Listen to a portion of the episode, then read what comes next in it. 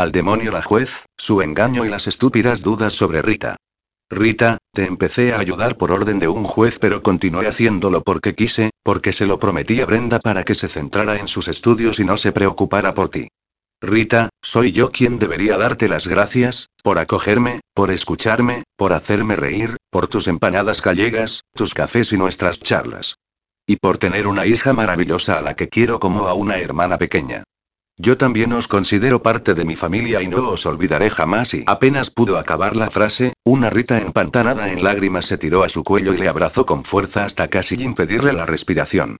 Héctor y Gonzalo habían adelantado la hora de salir a correr los sábados por la mañana. Desde que Rosa reapareció en su vida, cada sábado, Gonzalo, después de desayunar algo rápido con Héctor, conducía feliz hacia Barcelona, con una enorme sonrisa enmarcada en su rostro, en busca de la mujer a la que amaba y con la que pasaría otro fin de semana de ensueño. Y por esa razón, aquel sábado Héctor ya estaba duchado y preparando una lavadora a las 10 de la mañana, cuando el sonido del timbre de la casa le sorprendió.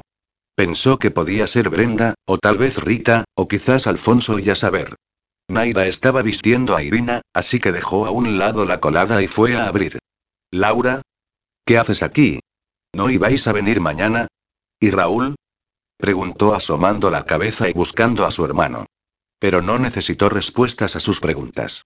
Laura se tiró a sus brazos y empezó a llorar desconsoladamente, emitiendo unos sollozos lastimeros que encogieron el corazón de Héctor.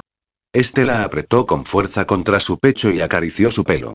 Tranquila, tranquila y después de unos minutos dejando que se calmara, Héctor se separó unos centímetros de ella y la miró a los ojos.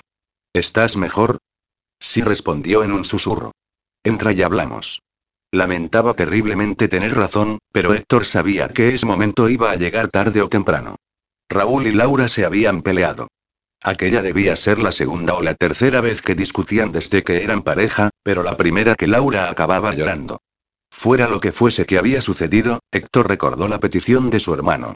Si sabes que le grito o soy injusto con Laura, te doy permiso para que me des una paliza. Es más, te pido por favor que lo hagas, que me pegues sin compasión. Y después de presenciar el desconsolado llanto de su cuñada, supo que ese día alguien iba a recibir un merecido guantazo. Cuéntame, ¿y qué ha pasado? preguntó Héctor, una vez estuvieron los dos sentados en el sofá. Raúl se ha puesto muy nervioso y ha empezado a gritar y no sé qué le pasa, Héctor. Yo, yo y solo le dije que tenía un retraso y retraso. ¿Estás embarazada? No y bueno, no sé y tengo un retraso de cinco días y eso no es normal en mí. ¿No te has hecho la prueba? No. Eso es lo que le he dicho a Raúl, que quería ir a comprar el test de embarazo. Y entonces se ha puesto muy nervioso, empezó a decir palabrotas y a ir de un lado al otro de la habitación.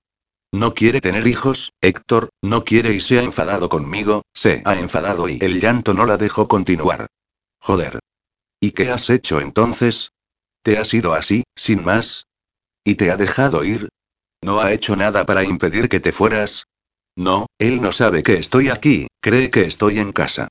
Después de ponerse como una fiera, se vistió y se fue y no sé dónde ha ido y Héctor, no sé qué pensar, no sé qué le pasa y está bien, tranquilízate y voy a hablar con él.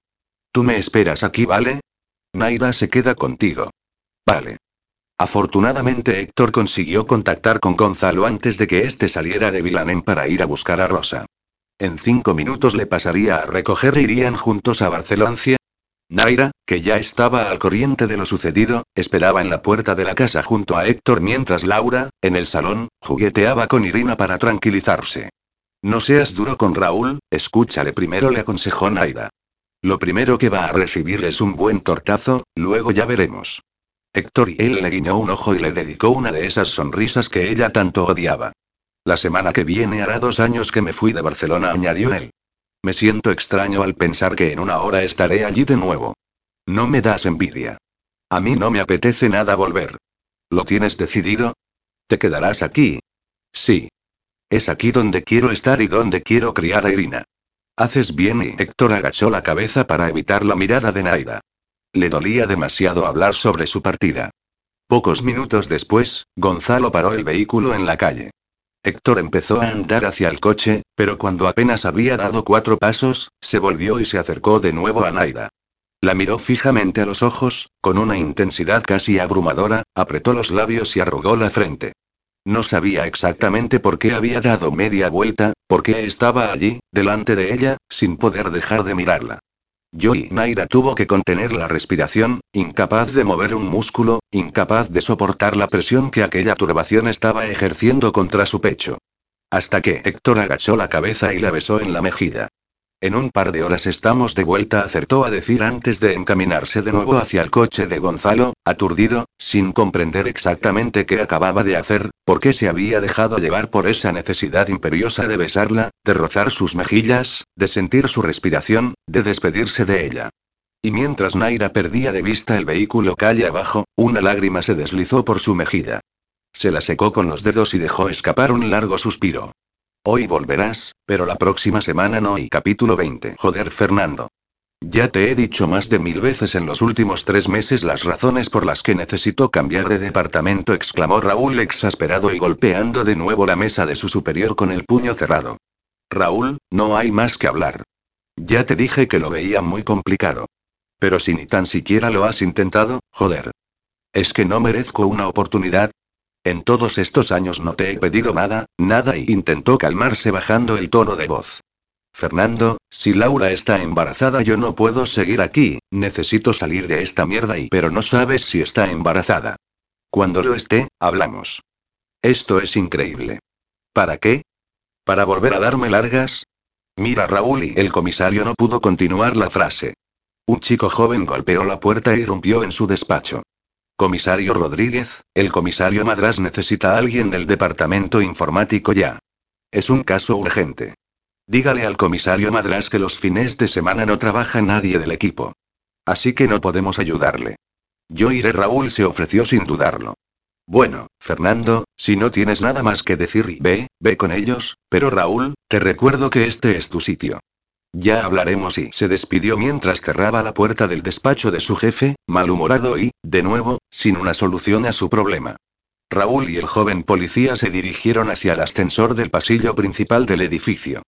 Mientras esperaban que las puertas de este se abrieran, el móvil de Raúl vibró en su bolsillo. Era un mensaje de Héctor, ¿dónde estás? Raúl entrecerró los ojos, confuso.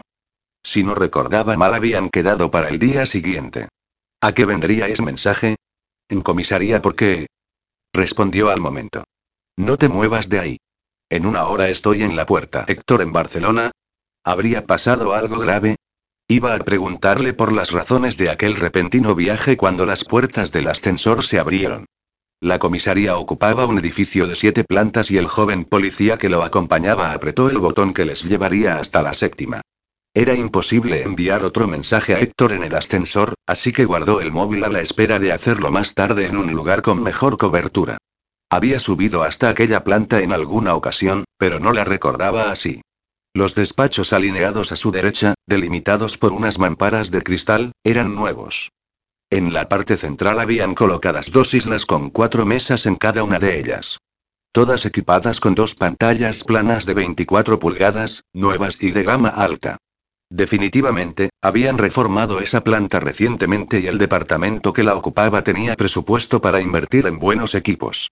Toda una quimera para un policía graduado en ingeniería informática como era él. El joven le señaló la puerta del segundo despacho y Raúl accedió por ella, llamando suavemente con los nudillos de la mano izquierda. Pase, pase y un señor algo mayor que su jefe, le dio paso. Debía rondar los 60 años de edad y parecía concentrado mirando la pantalla de su ordenador por encima de las gafas. Imaginó que debía ser el comisario Madras. ¿Es usted informático? Sí, comisario. Me llamo Raúl Soriano. ¿Necesita ayuda? Raúl Soriano. He oído hablar de usted. Trabaja en la Brigada Central de Crimen Organizado, ¿no es así? Sí, así es. Siéntese, por favor. Dicen de usted que acaba resolviendo la gran mayoría de sus casos usando como principal herramienta su ordenador. Debe ser usted el mejor de su departamento. Bueno, todos conocemos bien las artimañas tecnológicas. Y precisamente por eso, necesito de su ayuda. Hemos confiscado estos ordenadores a una empresa que está acusada de espionaje industrial y ha sido imposible acceder a ellos sin la contraseña. ¿Ha usado usted las aplicaciones que tenemos para descifrar contraseñas? Sí, todas, pero no me ha servido de nada. Si me permite, y Raúl se levantó de la silla y rodeó la mesa donde el comisario trabajaba para situarse tras él. Sí, por favor, siéntese aquí y tómese su tiempo. Este le cedió el asiento. Durante varios minutos permaneció concentrado delante de la pantalla de aquel ordenador. Estaba muy bien protegido, pero él era obstinado y en tesón no le superaba nadie. Por un instante, asomó a su cabeza el mensaje de Héctor.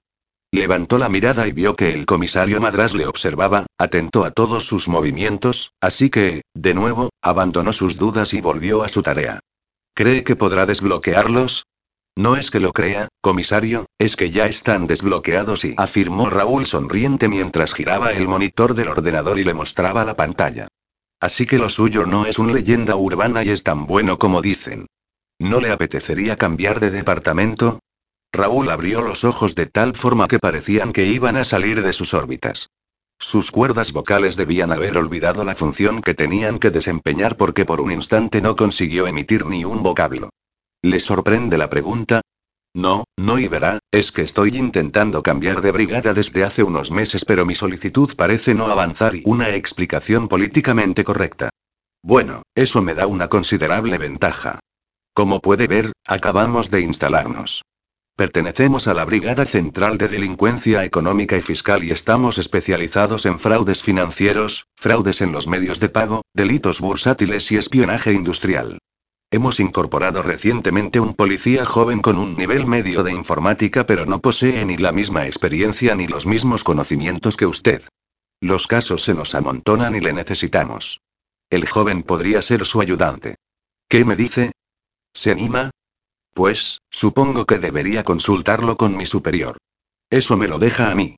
Usted solo dígame si quiere cambiar y yo me ocuparé personalmente de mover los hilos necesarios. Raúl volvió la mirada a la pantalla del ordenador. Desbloquear equipos, buscar información eliminada, históricos de búsquedas, documentos encriptados y él era un experto en encontrar el camino que los demás intentaban borrar, el mejor desbloqueando, el mejor recuperando información perdida. Aquel puesto estaba diseñado para él y, de paso, conseguiría hacer feliz a Laura. ¿Tendría un horario de oficina? Sí. Se le acabarían las largas jornadas y las llamadas a horas intempestivas. De acuerdo. Cuente conmigo. ¿Cuándo podría empezar?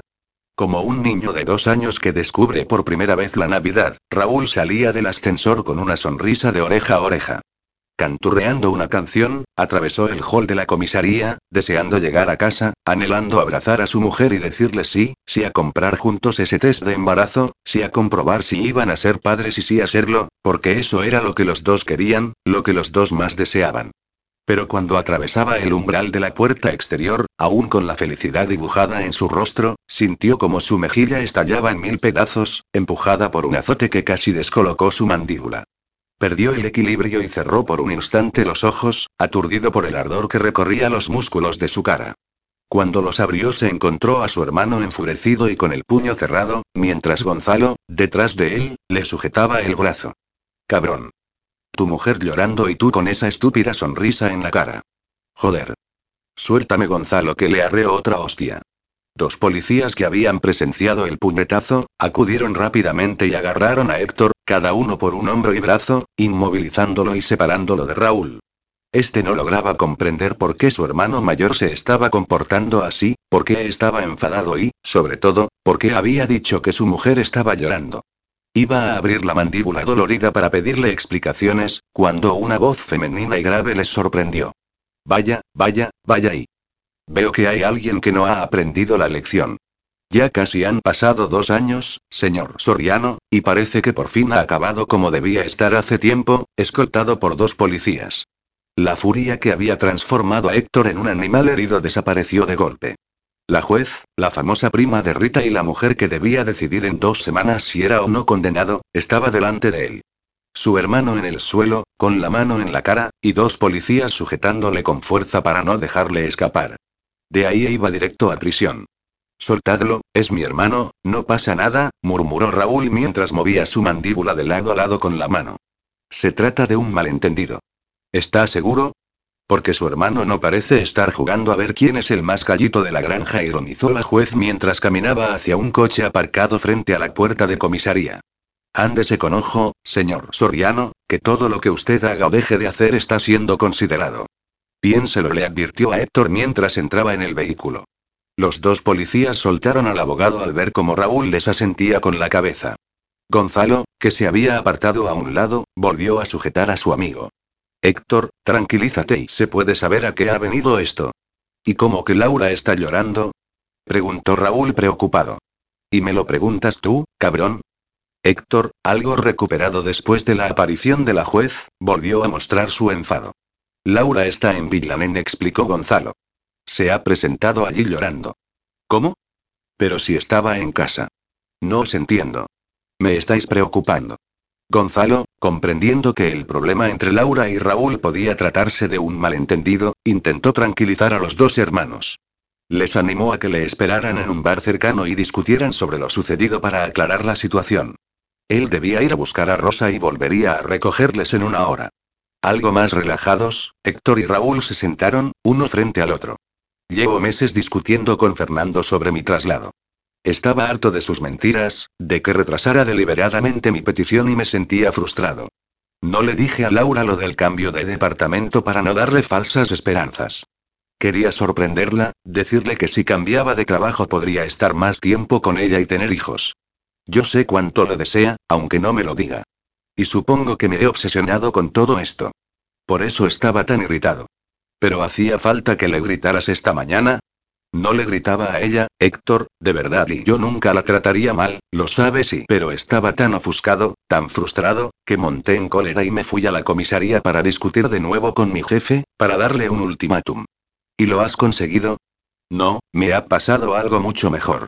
Raúl le explicó en detalle lo sucedido después de abandonar el despacho de Fernando. Por eso salías con esa sonrisita en la cara y sí, estoy muy contento, Héctor, y deseando hablar con Laura para explicárselo todo. Siento haberte pegado y no lo sientas, lo has hecho por Laura y eso te honra. Hola Héctor. Hacía tiempo que no te veía por aquí, la camarera se acercó a saludarles. Lucía. ¿Qué tal estás? Héctor se levantó para besar sus mejillas. Sí, estoy viviendo fuera de la ciudad. ¿Y tu hermano? ¿Cómo va? Bien, bien y ya sabes, trabajo, mujer, hijos y en fin, lo normal. Me alegro. Dale recuerdos de mi parte. ¿Vas a querer un whisky con hielo? Preguntó ella algo sorprendida. No, no y una caña, por favor. ¿Y tú, Raúl? Otra. Gracias. Raúl contemplaba a su hermano con asombro. ¿Era aquel el mismo Héctor que hacía dos años utilizó sus técnicas de mujeriego insaciable para llevarse esa chica a la cama? Héctor volvió la mirada hacia su hermano después de que Laura los volviera a dejar a solas. Debí preguntarte antes de darte el puñetazo. No pasa nada, Héctor. Me preocupa lo de la juez. Joder. ¿En qué momento ha tenido que aparecer? Sí, una mierda y... Pero de todas formas, Raúl, creo que me va a condenar igualmente. ¿Por qué dices eso? No has causado problemas durante estos dos años, te has comportado mejor que nunca. La juez es prima de Rita. Le pidió que me diera trabajo los viernes y que me controlara, pero no hay informe psicológico. Nos tomó el pelo. Sin ese informe dijo que yo iría a la cárcel y después de lo que acaba de pasar, me temo que voy directo a la trena. Ya. Intenta ser más positivo. Ya verás cómo todo se soluciona. No sé, en ese preciso instante, una joven rubia, alta y con un vestido corto ciñendo su escultural cuerpo, entró en el bar y fijó la mirada en Héctor. Raúl pensó que tal vez se conocían, pero su hermano ni tan siquiera notó su presencia. ¿Y Naira e Irina? preguntó Raúl. ¿Y Naira e Irina qué? Un nudo le apretó la garganta. ¿Qué va a pasar con ellas? Pues lo que pactamos, firmaremos el divorcio y le concederé la custodia total. Ya tengo los papeles preparados, el viernes se los daré a firmar. Héctor, no tienes razones para irte de allí. Seguro que te absuelven. ¿Y si no?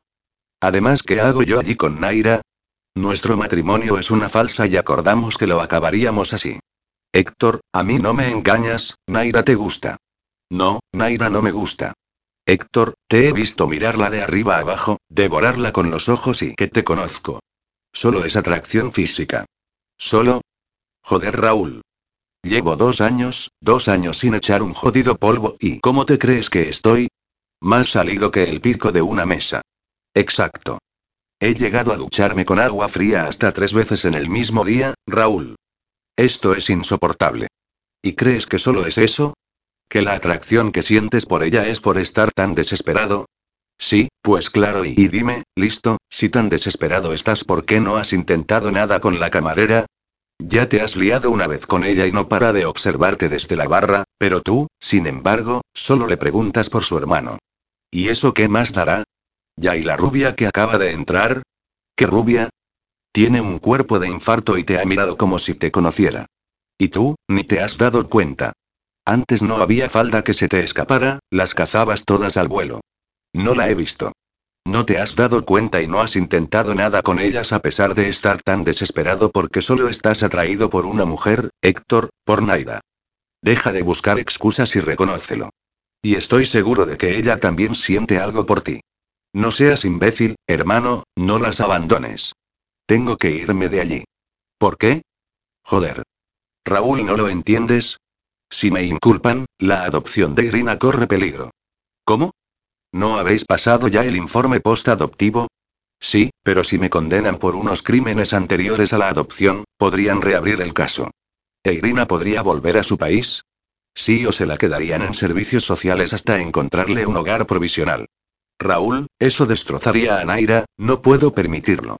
Sin embargo, si cuando me condenen ya estamos divorciados y ella tiene la custodia total, tendrá posibilidades de continuar siendo madre única. Ya tiene residencia y un contrato de trabajo. Lo tengo todo preparado para que, en caso de que ella tenga problemas, Alfonso le ayude con los trámites. Vale, entiendo y pero también existe la siguiente posibilidad. Te divorcias, le concedes la custodia total, te absuelven, vuelves con ellas y todos felices. Raúl, sabes que no funcionaría y en una semana recuperaré mi vida de soltero, ya sabes lo que me gusta mi independencia, las fiestas y todo lo demás. Naira no necesita un hombre como yo. Yo no creo que seas ese hombre del que hablas, pero sabes que... Tú mismo y ya me darás la razón, ya. Dejemos el tema, por favor, suplicó Héctor mientras apartaba a un lado la cerveza, el nudo en la garganta le había quitado las ganas de beber. ¿Os quedaréis a dormir? Es absurdo que regreséis hoy a casa, si mañana tenéis que volver a Vilamen. Vale, cuando llegue Gonzalo que nos acerque a mi casa para coger algo de ropa. Y no te olvides del regalo, ¿encontró Laura lo que le pedí? Sí, no te preocupes, está todo controlado. Cuando entraron en casa de Héctor, Naira estaba en la cocina preparando un puré de verduras para Irina. Raúl la miró suplicante. ¿Dónde está? preguntó con voz temblorosa. En la habitación de Héctor. Raúl subió las escaleras de dos en dos, mientras Héctor se acercaba a Naira. ¿Cómo ha ido? Todo ha sido un malentendido. Menos mal y Laura estaba sentada en la cama de Héctor, cabizbaja y en la penumbra. Raúl se acercó en silencio y una vez frente a ella se arrodilló para estar a su misma altura. Cariño, perdóname. No te gritaba a ti, estaba enfadado con mi jefe, no contigo y enmarcó con sus dos manos el rostro de Laura y la miró fijamente a los ojos mientras le explicaba la frustración de los últimos meses, cómo la situación de su traslado le estaba irritando y finalmente, lo que había sucedido esa mañana. Cuando me cambie de departamento se acabarán las largas jornadas, podré estar más tiempo contigo y, sobre todo, dejaré de sufrir esa carga psicológica de los casos más espeluznantes. Pero te gusta tu trabajo. Siempre has dicho que a pesar de los momentos duros era gratificante resolver los casos y tú eres bueno. Seguiré trabajando en lo que me gusta, Laura, cazar a timadores o ricachones que evaden impuestos tiene su morbo y Laura sonrió tímidamente. Raúl llevó sus manos hasta su vientre, levantando la camiseta y acariciando la piel suave de su mujer. ¿Crees que estás embarazada? No, y ella agachó la cabeza. Se acabó el retraso. Él rodeó con sus manos su cintura y la atrajo hacia él, apresando sus labios en la medida justa, controlando la desesperación que él sentía por invadir su boca y desbordando la ternura que ella necesitaba en ese momento. Cuando abandonó sus labios y mientras besaba su nariz y frente, Raúl se levantó y fue hacia la mesita de noche, donde estaba el bolso de Laura. ¿Qué buscas? No respondió. Rebuscó entre los bolsillos interiores hasta que dio con lo que buscaba. Con la caja de pastillas anticonceptivas en la mano, se acercó a la ventana y la lanzó al exterior. Raúl, las has tirado al patio. exclamó Laura sonriente. Las podría coger Irina o Pablo. No te preocupes, luego las recojo y solo quería dramatizar un poco. Estás loco y tú tienes la culpa, dijo con voz seductora, mientras se descalzaba, subía a la cama de su hermano y acercaba a su mujer a su pecho sujetándola por la cintura. ¿Cuántos quieres tener? Mínimo dos y, máximo. Raúl la miró asustado. Tres. Uf, y qué susto, temía que dijeras más y aquella noche Héctor durmió en el sofá cama del salón y Raúl y Laura ocuparon su habitación. A la una y media de la madrugada Raúl se despertó al oír un zumbido cerca de él. Era el despertador. Lo paró pensando que tal vez su hermano lo activara por error y bajó a la cocina para beber algo de agua. Cuando iba a volver a subir las escaleras, Naira bajaba por ellas. Esta le pidió silencio llevándose el dedo índice a los labios. Le indicó que le acompañara hasta la cocina e intentando hacer el menos ruido posible, calentaron un biberón para Irina. Tu hermano lo hace cada noche. Él no sabe que le descubrí. Se pone el despertador, calienta algo de leche y se lo da a Irina mientras le lee Platero y yo susurró Naida. Su libro favorito. Mi madre también nos leía cuando éramos bebés. ¿Quieres hacerlo tú hoy? ¿Puedo? Claro. Así vas practicando y Naira le sonrió con picardía. Subieron los escalones con sumo cuidado para no despertar a Héctor y ya en la habitación de Irina, Raúl la tomó en brazos. La niña tenía los ojos abiertos y empezó a succionar su biberón con tranquilidad. Cuando acabe, le lees un capítulo. Naira le puso en la mano el libro que ella guardaba en su habitación. Hoy toca el capítulo La fábula. No tardará en quedarse dormida. Muy bien, y Raúl admiraba a Irina fascinado. Tengo una sobrina preciosa, miró a Naira y le dedicó una sonrisa cariñosa. Naira, aunque mi hermano vuelva a la ciudad, podemos venir a visitaros de vez en cuando. Nos gustaría que Irina nos conociera como sus tíos. Sí, por supuesto. Me encantaría la oscuridad de la habitación ocultó la lágrima que cayó por su mejilla, dejando un rastro de emoción y angustia. Sin poder hablar y haciendo un esfuerzo casi doloroso para contener los sollozos, Naira se dirigía a su cuarto cuando una mano sujetó su brazo. Los largos dedos descendieron hasta rodear su muñeca, dejando una estela de calor que parecía quemarle la piel. Alzó la vista, buscando los ojos que la observaban en la penumbra del pasillo. Naira se estremeció por la cercanía de su aliento, a pocos centímetros de su frente. Héctor separó uno de los dedos que sujetaban con sumo cuidado su muñeca y rozó la tela que cubría sus caleras. Al notar la prenda interior bajo la camiseta, una corriente de placer recorrió el cuerpo de Héctor. El resuello de ambos se tornó más violento, como si les doliera respirar. El dedo masculino continuó deslizándose suavemente por sus caderas hasta alcanzar el límite de la prenda que las cubría. El calor de su piel desnuda le hizo volver a la realidad, dando un paso hacia atrás para alejarse de Naida. Gray gracias y por lo de Raúl y balbuceó él, antes de desaparecer escaleras abajo. Incapaz de contener por más tiempo el llanto, Naira enterró su dolor bajo las sábanas de su cama. Apenas había dormido cuatro horas e intentó tapar sus ojeras con varias capas de maquillaje. Fue en vano. Después del encuentro con Héctor en el pasillo no había conseguido conciliar el sueño hasta casi el amanecer. Sabía que era tarde, pero adivinó por el intercomunicador de la habitación de Irina que Laura le había cambiado el pañal a la niña y se la había llevado consigo al salón. Eso le dio más tiempo para estirarse perezosa en la cama. Ese domingo era su aniversario, cumplía 32 años y se suponía que debía estar contenta. Pero ese mismo día también hacía dos años de su divorcio y de la muerte del padre de Héctor, así que no era día para celebraciones. Alicia e Iván venían también a comer, querían estar juntos para recordar a su padre y Naira pensó que lo mejor era que su cumpleaños pasara desapercibido. Bajó las escaleras confundida, no sabía cómo reaccionar ante Héctor después del extraño encuentro en el pasillo la noche anterior. Todavía se estremecía al recordar el ardor de sus manos acariciando su piel. Buenos días, dormilona Laura, guapa a rabiar hasta recién levantada. Irina ya se ha tomado todo su biberón de cereales y estamos las dos aquí esperándote para salir al parque. ¿Dónde están Héctor y Raúl? Salieron a correr con Gonzalo. No sé, no me apetece salir y sintió una languidez en su cuerpo y se dejó caer sobre el sofá. No, no y de eso nada. Arriba.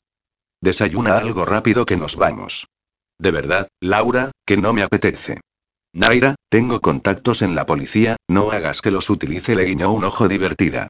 Vale y. Luego dicen que yo soy tozuda y a regañadientes desayunó sin ganas y se cambió de ropa. Media hora más tarde, se dirigían al parque más cercano. Irina empezaba a dar sus primeros pasos, aunque aún necesitaba sujeción, y entre las dos la ayudaban cogiendo sus manitas. Durante una hora contemplaron a la niña jugar con la arena sentadas en un banco. Conversaron sobre el trabajo de ambas y sobre cómo Irina se había adaptado con facilidad a su nueva casa. Deberíamos irnos ya, Laura, tenemos que preparar la comida. Naira miró el reloj inquieta. Héctor me dijo que no nos preocupáramos, que ellos se encargaban de todo. ¿Eso te ha dicho? Sí. Continuaron parloteando durante unos minutos más, hasta que Laura se levantó en busca de la niña. Va, vámonos ya para casa. Sí, señor, y hoy estás en plan sargento y Laura rió a carcajadas ante su comentario. Venga ya.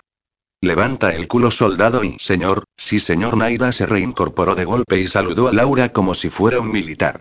Entre risas y bromas llegaron a casa. No había nadie en el salón, ni en la cocina y eso extrañó a Naira. ¿Dónde están? Deben estar en la terraza. Laura tomó en brazos a Irina y se situó detrás de Naira, invitándola a abrir ella misma la puerta que salía a la terraza. Cuando la abrió se quedó blanca, rígida, llevándose las manos a la boca por la sorpresa. Felicidades. Gritaron todos al unísono. Debían haber en el jardín más de 15 personas, Alicia e Iván con el pequeño Pablo en brazos, Raúl, Rosa y Gonzalo, Brenda y Jaime, Rita hecha un mar de lágrimas, Luis el médico y su mujer Sofía, Adolfo el abogado y Dolores, el alcalde y su esposa y los maestros Ignacio y Blanca. Buscó la mirada de Héctor pero al no encontrarla, inquirió a Rosa con un gesto que ella entendió a la primera. Su amiga alzó las cejas para señalar a la persona que se situaba justo detrás de ella. Se dio media vuelta y se encontró de frente con Héctor. Este le estaba dedicando esa sonrisa arrebatadora que derretía las neuronas de Naida. Maldita sonrisa. ¿Eres tú el culpable? Él asintió. Pero, Héctor, hoy es el aniversario de la muerte de tu padre y no pudo continuar hablando. Héctor aprisionó sus labios con dos dedos, apretándolos y haciéndola sentir como el patito feo del cuento. No iba a consentir que pasaras tres años seguidos sin celebrar tu cumpleaños. Mi padre no me lo hubiese perdonado. A partir de ese instante todo a su alrededor se convirtió en sonrisas, felicitaciones, carcajadas, besos y abrazos, sobre todo con Rosa y Jaime, claro y cada matrimonio había traído comida preparada de casa y la mesa, que habían situado en el pasillo central del jardín, estaba cubierta de todo tipo de suculentos manjares. Desde las famosas empanadas gallegas territa hasta los humeantes canelones de Dolores. Se sentaron alrededor y comieron con tranquilidad. Sin prisas. Era día de celebración y de disfrutar. Aunque para algunos, aquel también era un día de despedida. Iba a echar tanto de menos ese hermoso pueblo que comer junto a sus amigos estaba resultando tremendamente doloroso para Héctor. Después de los cafés, Rosa y Laura sacaron el pastel y mientras Naira soplaba las velas, todos la rodearon para que Jaime inmortalizara el momento. En un instante en el que los invitados parecían más dispersos, Héctor se acercó a Naira. Se situó frente a ella y le entregó un pequeño paquete. Estaba envuelto en papel blanco y una cinta roja lo rodeaba hasta acabar anudado en un lazo. Naira le miró alzando la ceja. ¿Qué clase de utensilio de cocina le habría comprado esta vez? Héctor la miraba sonriente, como si supiera lo que pasaba por la cabeza de Naira. ¿Será verdad que saben interpretar una mirada? pensó ella. Va, ábrelo, no le des tantas vueltas. ¿Qué es? ¿Un sacacorchos? ¿Un abridor? Héctor arrancó a reír a carcajadas. Ya, tú ríete y que te conozco. Rompió el papel con cuidado y, sin más demora, esperando cualquier absurdo regalo, abrió la caja. La barbilla de Naira empezó a temblar y de nuevo su rostro se cubrió de lágrimas, arrastrando las capas de maquillaje que nunca llegaron a simular sus ojeras. Al verla tan aturdida, Héctor tomó entre sus dedos la pulsera de Pandora, abrió el corchete y lo cerró rodeando la joya en su muñeca. Sujetando la mano de la que colgaba el brazalete, empezó a mostrarle los amuletos que había escogido para ella. Esta cámara de fotos es por tu profesión, este libro es porque sé que te encanta leer, este biberón es por Irina, esta I es su inicial y la N es la tuya. Héctor se estaba emocionando al verla gimotear pero hizo un esfuerzo sobrehumano para ocultarlo. Gracias y sus ojos brillaban como nunca y él tuvo que bajar la vista a la pulsera. ¿Te gusti? No pudo acabar la pregunta, Naira se lanzó a su cuello apretando su cuerpo con fuerza. Héctor dudó si rodearla con sus brazos pero no pudo resistirse. Se abrazaron durante lo que pareció una eternidad. Ella se alzó de puntillas para enterrarse en su pecho y él hundió su nariz en su cuello, inspirando la fragancia de su piel, cerrando los ojos para agudizar los sentidos y grabando en su mente esas sensaciones. Los silbidos de sus amigos le sacaron de aquel abrazo desesperado y ambos sonrieron para simular su turbación. El último viernes en la agencia fue un día de celebración y de despedida. Andrés, Natalia y Héctor comieron juntos en el restaurante de María y Joan y por la tarde Andrés no pudo contener las lágrimas. Héctor, aquí siempre tendrás un puesto de trabajo. Piénsalo, por favor. Y Andrés, ya te lo he dicho, me reincorporo este lunes en el bufete. Bueno, que sepas que si nos echas de menos y te apetece volver yo haré todo lo que esté en mi mano para que te den el puesto. Parecía increíble que aquel mismo hombre le hubiese recibido tan mal hacía dos años. Recordando aquellos inicios y los múltiples momentos vividos en Villamen, Héctor salió de la agencia.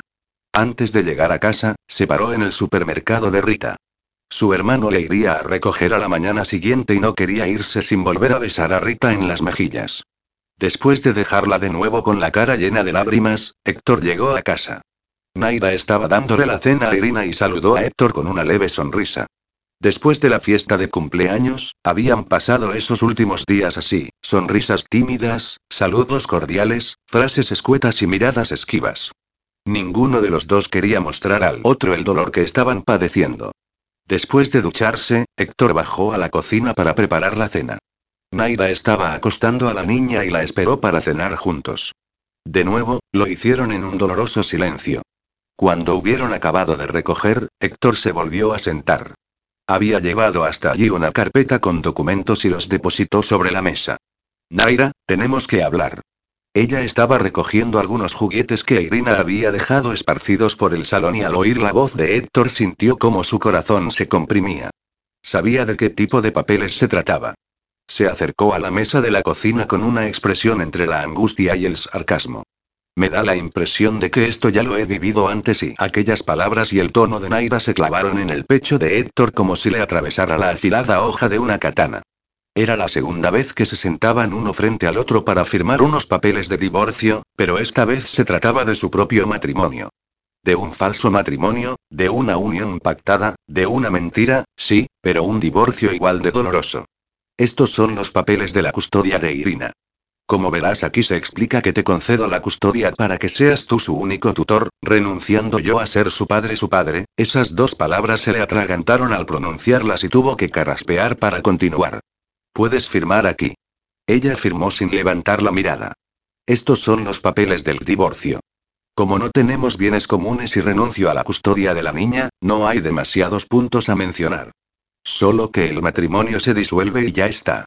Naira, de nuevo, firmó sin objetar nada. He dejado pagado el alquiler de la casa por un año más. No tenías por qué hacer eso y Naira le miró enfadada. Lo puedo pagar yo. Lo sé, pero he querido hacerlo y no se hable más. Héctor recogió los papeles y los introdujo de nuevo en la carpeta. ¿Tú no los firmas? Ya lo haré más adelante. Le daré los documentos ya registrados a mi hermano para que te los traiga. Naira se levantó arrastrando la silla, con el ceño fruncido y visiblemente irritada. Iba a atravesar el salón para subir escaleras arriba y esconder de nuevo su llanto bajo las sábanas, pero se paró en medio del salón, con los puños cerrados. No estaba dispuesta a huir otra vez, a agachar la cabeza y no pedir explicaciones. Iba a luchar, a patalear, a pelear hasta obtener una respuesta. Esta vez no, Naira, esta vez no te vas a callar, se ordenó a sí misma. ¿Qué has dicho? Héctor la oyó susurrar. He dicho que esta vez no me pienso callar, repitió dándose media vuelta. ¿Por qué, joder, por qué? ¿Por qué renuncias a Irina si la quieres, si estás loco por ella, si te despiertas todas las noches para tenerla entre tus brazos? ¿Por qué? Naira, es complicado y me tengo que ir. Es por mí, ¿verdad? Ese es el problema y no te entiendo, yo no tengo ningún problema contigo. A la niña la quieres pero a mí no y no vayas por ahí, Naira y no tiene nada que ver con eso. ¿No? Pues claro que es eso. Yo no soy una de esas amiguitas con las que tanto te gusta salir.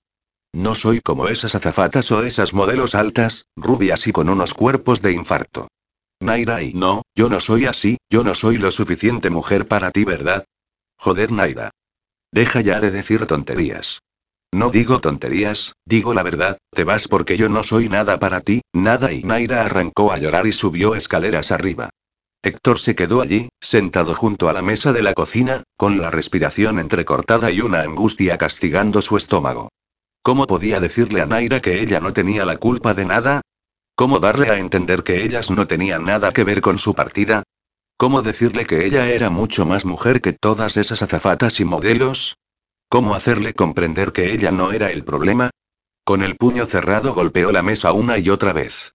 La única mujer que deseaba en ese momento se sentía rechazada por él y no podía hacer nada, nada y ella no merecía sentirse así, no. Se levantó y subió las escaleras apresuradamente. Naira estaba de pie, mirando a través de la ventana y retirándose con las manos las lágrimas que resbalaban por sus mejillas. Se había comportado como una estúpida llorando delante de Héctor. Si él se quería ir, lo mejor era que lo hiciera lo antes posible, que se fuera y no volviera nunca más. Que regresara a su vida de abogado engreído y las dejara vivir en paz. Sí, eso era lo mejor. Oyó unos pasos tras ella y se estremeció al percibir su respiración agitada. Héctor había entrado en su habitación pero ella permaneció de espaldas a él. Naira, después de que me repuse del divorcio, sí, he estado con azafatas o modelos rubias y altas, como bien dices. Mujeres con las que nunca mantuve ningún otro tipo de relación que no fuera el sexo. Pero nunca, Naira, jamás, jamás he deseado tanto besar unos labios como deseo besar los tuyos, jamás, jamás he deseado tanto acariciar a alguien como deseo acariciarte a ti y jamás, Naira, jamás he deseado tanto acostarme con una mujer como deseo hacerlo contigo. Naira se giró y Héctor tuvo que bajar la mirada al suelo, asustado por el deseo que irradiaban aquellos fascinantes ojos negros. Tú no eres el problema, Naira, tú eres perfecta, Irina y tú sois perfectas y yo y yo me tengo que ir, no te puedo dar nada, no puedo ser lo que tú necesitas.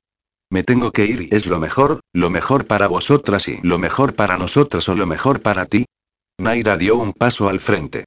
Lo mejor para vosotras, créeme, él dio un paso hacia atrás. ¿Y si nosotras queremos que te quedes? Naira, no, no puedo y joder. No me lo pongas más difícil. Dices que me deseas pero no quieres que te lo ponga difícil, pues vale y sus ojos negros se humedecieron de nuevo y Héctor sintió el filo de la katana volver a desgarrar su pecho. Vete. Vete. No te vayas mañana, vete ahora, vete y no vuelvas. Naira y yo y lo siento, joder, lo siento. No, tú no lo sientes, ese es tu problema, que no sientes y sabes por qué. Porque eres un cobarde, un maldito cobarde. No es eso, Naira, no soy un cobarde y es solo que dudó por un momento en contarle la verdad, pero no pudo. Joder. Que me tengo que ir y ya está ahí. Agachando la cabeza, Héctor se dio media vuelta con la intención de salir de la habitación, pero mientras él daba un paso, Naira se situó tras él, apoyando su frente en su espalda. Él dejó de caminar al notar su contacto, cerró los ojos e inspiró profundamente, deseando olvidarse de todo, girarse, tomarla entre sus brazos y demostrarle lo mucho que la deseaba. No te vayas mañana, vete el domingo. Dices que no puedes darme nada y no es cierto. Dame dos días, solo dos días y Naira, será peor, será más duro y era absurdo, debía salir de aquella habitación sin demora, llamar a su hermano y pedirle que fuera ya a recogerle, ya, cada minuto en esa casa iba a ser una tortura para los dos. ¿A qué esperaba para salir corriendo? Lo siento, me tengo que ir y comenzó a caminar, separándose de ella y sintiendo un vacío devastador. Pero, cuando iba a atravesar el umbral de la puerta, un objeto de goma golpeó en su nuca. Miró al suelo. Naira le había tirado una chancleta. A pesar de la angustia, Héctor no pudo evitar sonreír. Cobarde, susurró ella. Iba a dar otro paso pero de nuevo otra chancleta golpeó en su espalda. Cobarde y Héctor inspiró profundamente y levantó la cabeza mirando al techo. ¿Qué tenía aquella mujer que conseguía sacarle de quicio? ¿Qué tenía Naira que lo volvía loco? ¿Qué tenía esa canija que le resultaba imposible negarle nada? Se giró sacando de su bolsillo el móvil y dio unos pasos hasta estar frente a ella. ¿A quién vas a llamar ahora? preguntó Naira aturdida por su cercanía. A mi hermano y te tiro unas chancletas y llamas a la policía. Le preguntó ella alzando la ceja como también había aprendido de él. Héctor sonrió de nuevo. ¿Raúl? Sí, todo bien y te llamo para pedirte un favor. ¿Puedes venir a buscarme el domingo en vez de mañana? Sí, a las 7 de la tarde te va bien. Vale. ¿Naira?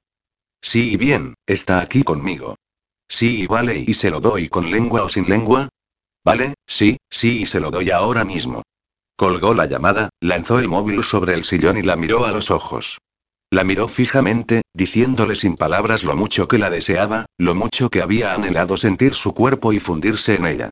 La agarró con los brazos por la cintura y la elevó hasta alcanzar sus labios, devorándolos con una desesperación atroz. Los lamió, los mordió, los succionó y los degustó a conciencia, con una impaciencia desconocida para él. Naira rodeó con sus brazos su cuello y lo atrajo más hacia sí para no dejarle escapar. Poco a poco, ella fue deslizándose contra su cuerpo hasta aterrizar de puntillas sobre las zapatillas de Héctor. Este sonrió en sus labios. Canija y imbécil y ella le devolvió la sonrisa, mientras se separaba unos centímetros de su boca. ¿Este beso era tuyo o de tu hermano? Héctor sujetó la barbilla de Naira con suavidad y la movió levemente para besar su mejilla. Este es el de mi hermano. Ella también le besó en la mejilla. Devuélveselo. Naira y Héctor apoyó su frente en la de ella. ¿Estás segura? ¿No será peor esto? Me tengo que ir, no quiero que derrames una sola lágrima por mi culpa y Naira, no puedo permitir que sufras por mí y Héctor, no quiero imaginar lo que podía haber sido, quiero recordarlo, quiero cerrar los ojos cuando no estés y recordar este fin de semana, recordarte a ti como el hombre que me lo dio todo durante dos días, lo quiero todo, Héctor, lo quiero todo de ti y lo tendrás todo y volvió a besarla con furia, con un deseo largamente contenido, con una ansia descomedida, recorriendo cada rincón de su boca, saboreando su saliva, su lengua, el contacto de sus labios y el estremecimiento de su cuerpo, saciando por fin la necesidad de sentirla entre sus brazos. No y no tengo preservativos. ¿Tienes tú? Preguntó él casi sin voz. No nos hacen falta y murmuró ella en sus labios antes de volver a arremeter contra su boca.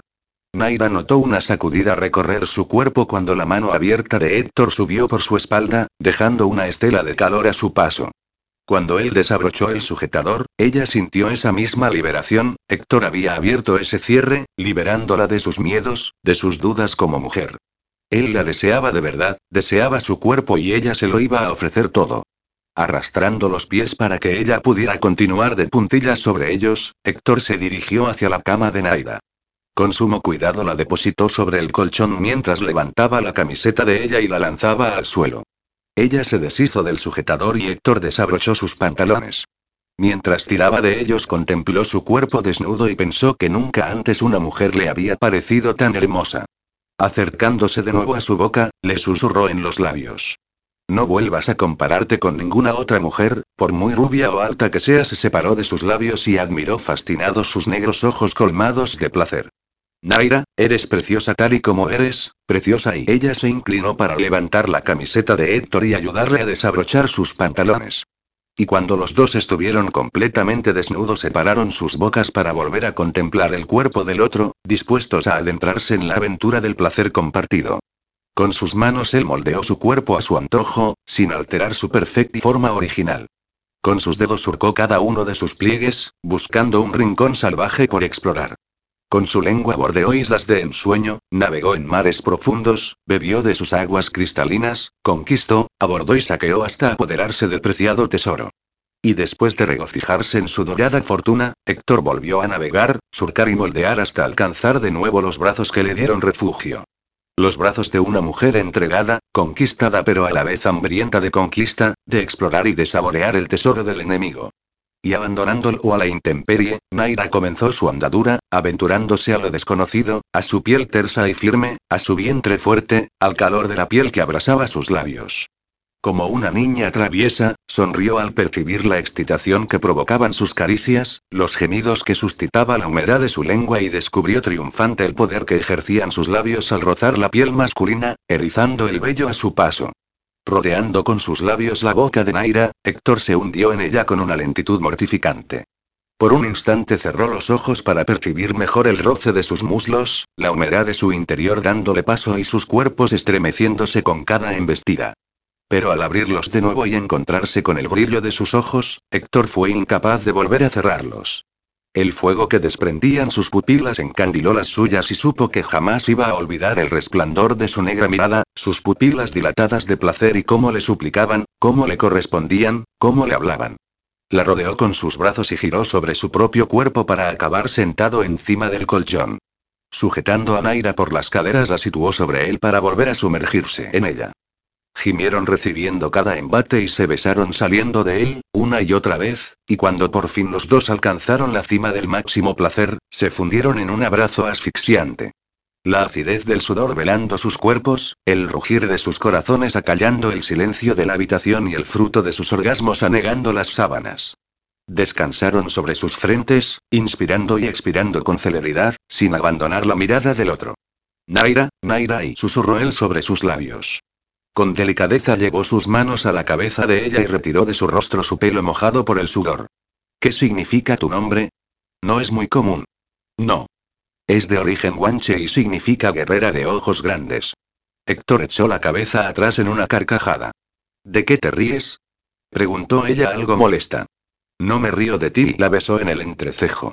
Es por lo de los ojos grandes. Ya sé que no los tengo grandes, mis padres no lo sabían cuando decidieron el nombre. Tienes los ojos más increíblemente expresivos que haya visto jamás. Es tan fácil leer en ellos y... ¿De qué va eso que hablas con tus hermanos de interpretar una mirada? Nos duchamos y vamos a mi habitación. Allí te lo mostraré. Después de recuperar la temperatura habitual de sus cuerpos bajo una lluvia de agua tibia y un diluvio de besos y caricias, se dirigieron a la habitación de Héctor envueltos en una toalla. Héctor se tumbó en la cama, recostando la espalda sobre una almohada y, estirando su brazo, acercó a Naira hasta su hombro. Con el otro brazo abrió el cajón de su mesita de noche y sacó un libro. Era un libro tamaño folio con tapa dura. A Naira le fascinó la córnea que ocupaba la portada. Su iris era de color esmeralda con destellos dorados y marrones.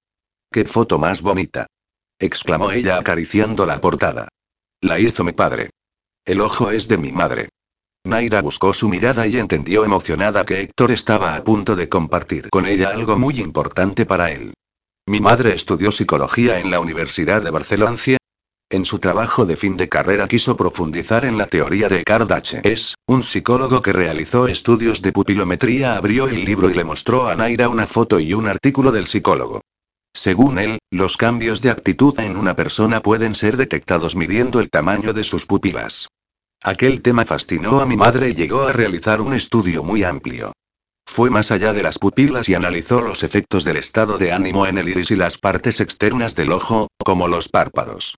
Se puede decir que acabó siendo una experta en interpretar una mirada. La universidad la felicitó por el trabajo realizado y hablaron con una editorial interesada en este tipo de investigaciones. Mi padre hacía poco que trabajaba en esa editorial como fotógrafo. Héctor empezó a pasar páginas hasta llegar a una con varias fotografías. Mi padre fue el encargado de hacer las fotos de las personas que participaron en el proyecto. Mi madre explicaba a los participantes qué debían sentir en ese momento para que la cámara captara la teoría de sus estudios.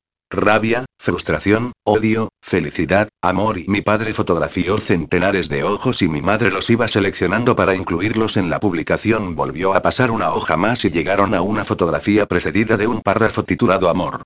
En ninguna de las pupilas fotografiadas mi madre leyó el suficiente amor, hasta que dejó de mirar a los modelos y se fijó en el fotógrafo.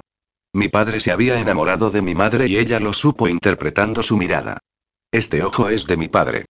Él tenía 26 años y mi madre 24. Héctor, ¿y qué historia más bonita? Es, es increíble. ¿Puedo? Rogó Naira señalando el libro. Sí, toma, él lo depositó sobre su regazo y se dio media vuelta para contemplar la expresión de su rostro. Es fascinante y... Odio, miedo, compasión, decepción, alegría y esta me la tienes que haber leído muchas veces. Obstinación y los dos arrancaron a reír. Sí, muchas y, y también odio y dolor y ya y me has conocido en mala época. Héctor depositó varios besos sobre su brazo desnudo. Y felicidad. ¿Sí? ¿Cuándo? Cuando tomaste a Irina en tus brazos por primera vez. Él dibujó una línea de besos en su hombro mientras ella contenía la excitación provocada por el roce de sus labios. Quería saber más sobre aquel libro, pero él no se lo estaba poniendo fácil. Y me encantaría volver a leer El placer en tus ojos y ahora era el cuello el que recibía sus atenciones. Héctor, y un momento que quiero saber más del libro y el temblor en su voz la delató, él ya tenía la batalla ganada. Cada uno de mis hermanos tiene un libro como este y besos detrás de la oreja. Los tres acordamos que solo lo mostraríamos y enseñaríamos lo que sabemos sobre el estudio de mi madre a nuestras parejas y a nuestros hijos y besos por el mentón. Iván y Laura ya saben interpretar una mirada, al igual que nosotros besos descendiendo por el pecho. Y Abril añadió Naira con la voz entrecortada. No, ella no se mostró nunca interesada por este tema y no como tú. Naira cerró el libro y lo lanzó a un lado de la cama, como si quemara en sus manos. Héctor, ¿por qué me has enseñado algo tan íntimo? No, no debiste explicármelo y él volvió a guardar el libro en el cajón y se acercó a Naira para continuar besándola. Me dijiste que lo querías todo de mí. Ese libro es la razón de que yo esté vivo y lo he querido compartir contigo. ¿Y ahora puedo seguir con lo que estaba haciendo? No necesitó una respuesta, las pupilas de Naira le mostraron de nuevo el efecto que sus besos provocaban en su piel y volvieron a hacer el amor con la misma pasión que la primera vez. A la una y media un zumbido hizo abrir los ojos de Héctor con pereza. Hacía tiempo que no se despertaba con el cuerpo entumecido después de una noche de sexo y menuda noche. Tres asaltos tuvieron la culpa de que su deseo por Naira no hiciera más que incrementar y la noche aún no había acabado. Estirando los brazos y con una estúpida sonrisa en los labios, Héctor paró el despertador, encendió la pequeña luz de su mesita de noche y se volvió para contemplar a Naida. Ella estaba de espaldas a él, con el pelo revuelto y las sábanas trenzadas en su cuerpo desnudo. Una imagen más que guardaría en su recuerdo para siempre. Se acercó con cuidado para comprobar si estaba bien dormida y de paso admirar su rostro. No pudo evitar retirar algunos de sus mechones para besar su cuello. ¿Qué tenía su piel que le atrapaba cual insecto que queda inmovilizado en la tela de la araña? ¿Qué tenía aquel menudo cuerpo que provocaba en él un deseo incontrolable? No quería despertarla, pero sus labios desobedecieron sus órdenes y continuaron rociando su cuello de besos. Victory, susurró ella en un gemido. ¿En serio? Exclamó Héctor abriendo los ojos como platos. Pero las convulsiones de su cuerpo le hicieron comprender que Naira se estaba riendo y la tumbó boca arriba para inmovilizarla con su cuerpo. Serás mala y Héctor, Víctor no, Héctor. Se burló ella imitando su voz. Canija amnésica y la miró amenazante mientras sujetaba sus muñecas. Abogado engreído y murmuró ella sonriente. Creo que hoy Irina se va a quedar sin lectura y él bajó su boca a uno de sus pechos. ¿Por qué? Ella le miró preocupada. Porque hoy tengo otro libro que leer, pero este es de adultos. Después de lamer uno de sus pezones besó el camino que le llevaba al otro. Héctor, yo y un gemido le impidió continuar. Yo quiero que lo hagas. Y lo voy a hacer, por supuesto que lo voy a hacer y Héctor, me refiero a Irina. Él se separó de su cuerpo a regañadientes. Ella tenía razón. Era su último fin de semana y le apetecía estar con Irina tanto como con Naida. Vale, pero luego te leo a ti, que anoche no me quedaron claros algunos párrafos y ella cubierta con una camiseta de Héctor y él con unos boxer, calentaron juntos el biberón y una vez en la habitación de Irina, después de que la niña se lo bebiera entero, Héctor leyó dos capítulos más de su libro, con Irina apoyada en un hombro y Naira abrazada a su espalda. Naira abrió los ojos al notar luz en la habitación. Ya era de día y levantó la mirada hacia el despertador de Héctor. Las 10 de la mañana. No había oído a Irina, tal vez seguiría dormida. Estiró un brazo tras de sí para comprobar si Héctor seguía a su lado, pero solo pudo acariciar las sábanas frías. Debía estar con la niña. Sonrió al pensar en la noche que habían pasado juntos. Después de leer a Irina, él cumplió su promesa de leerla a ella y tras una ducha cargada de sensualidad, Héctor volvió a abrazarla y besar cada centímetro de su piel como si quisiera reconquistar su cuerpo. Sus besos eran dulces, desbordaban una ternura exquisita y el sexo y uff, con Héctor el sexo era divertido, ardiente y muy placentero. Suspiró largamente a la vez que su sonrisa desaparecía. Se había enamorado de un hombre maravilloso, con el que podría compartir mucho más, compartirlo todo, pero él tan solo le podía ofrecer unas horas, unas pocas horas y buenos días canija dormilona y unas manitas acariciaron su hombro. Giró su cuerpo y se encontró con Irina casi sobre ella y a Héctor detrás, sonriente y tremendamente atractivo. Con las manos Naira intentó ordenar su caótica melena, pero Héctor se acercó a sus labios y le susurró antes de besarla. Estás preciosa. Desayunaron juntos y salieron al parque cogiendo de la mano a Irina. Una hora después, mientras Héctor la tomaba en brazos, pasearon siguiendo el curso del río hasta regresar a casa hambrientos. Hambrientos de todo. ¿Tú preparas la comida de los dos y yo la de Irina? Preguntó Héctor besando a Naira con desesperación después de dejar a la niña en su parque infantil. Yo le doy de comer y la llevo a dormir mientras tú me esperas aquí, que tenemos que seguir con la lectura de anoche. Cuando Héctor bajó, después de dejar a Irina durmiendo la siesta, se encontró a Naira en la cocina, fregando algunos platos. Se situó justo detrás de ella y sus labios acabaron en su cuello, víctimas de nuevo de su atracción. No sé qué pensar de ti, murmuró sobre su piel. ¿Por qué? preguntó ella intrigada. ¿Has utilizado alguna pócima, veneno, droga o hechizo para seducirme? Porque debes saber que te está funcionando a la perfección.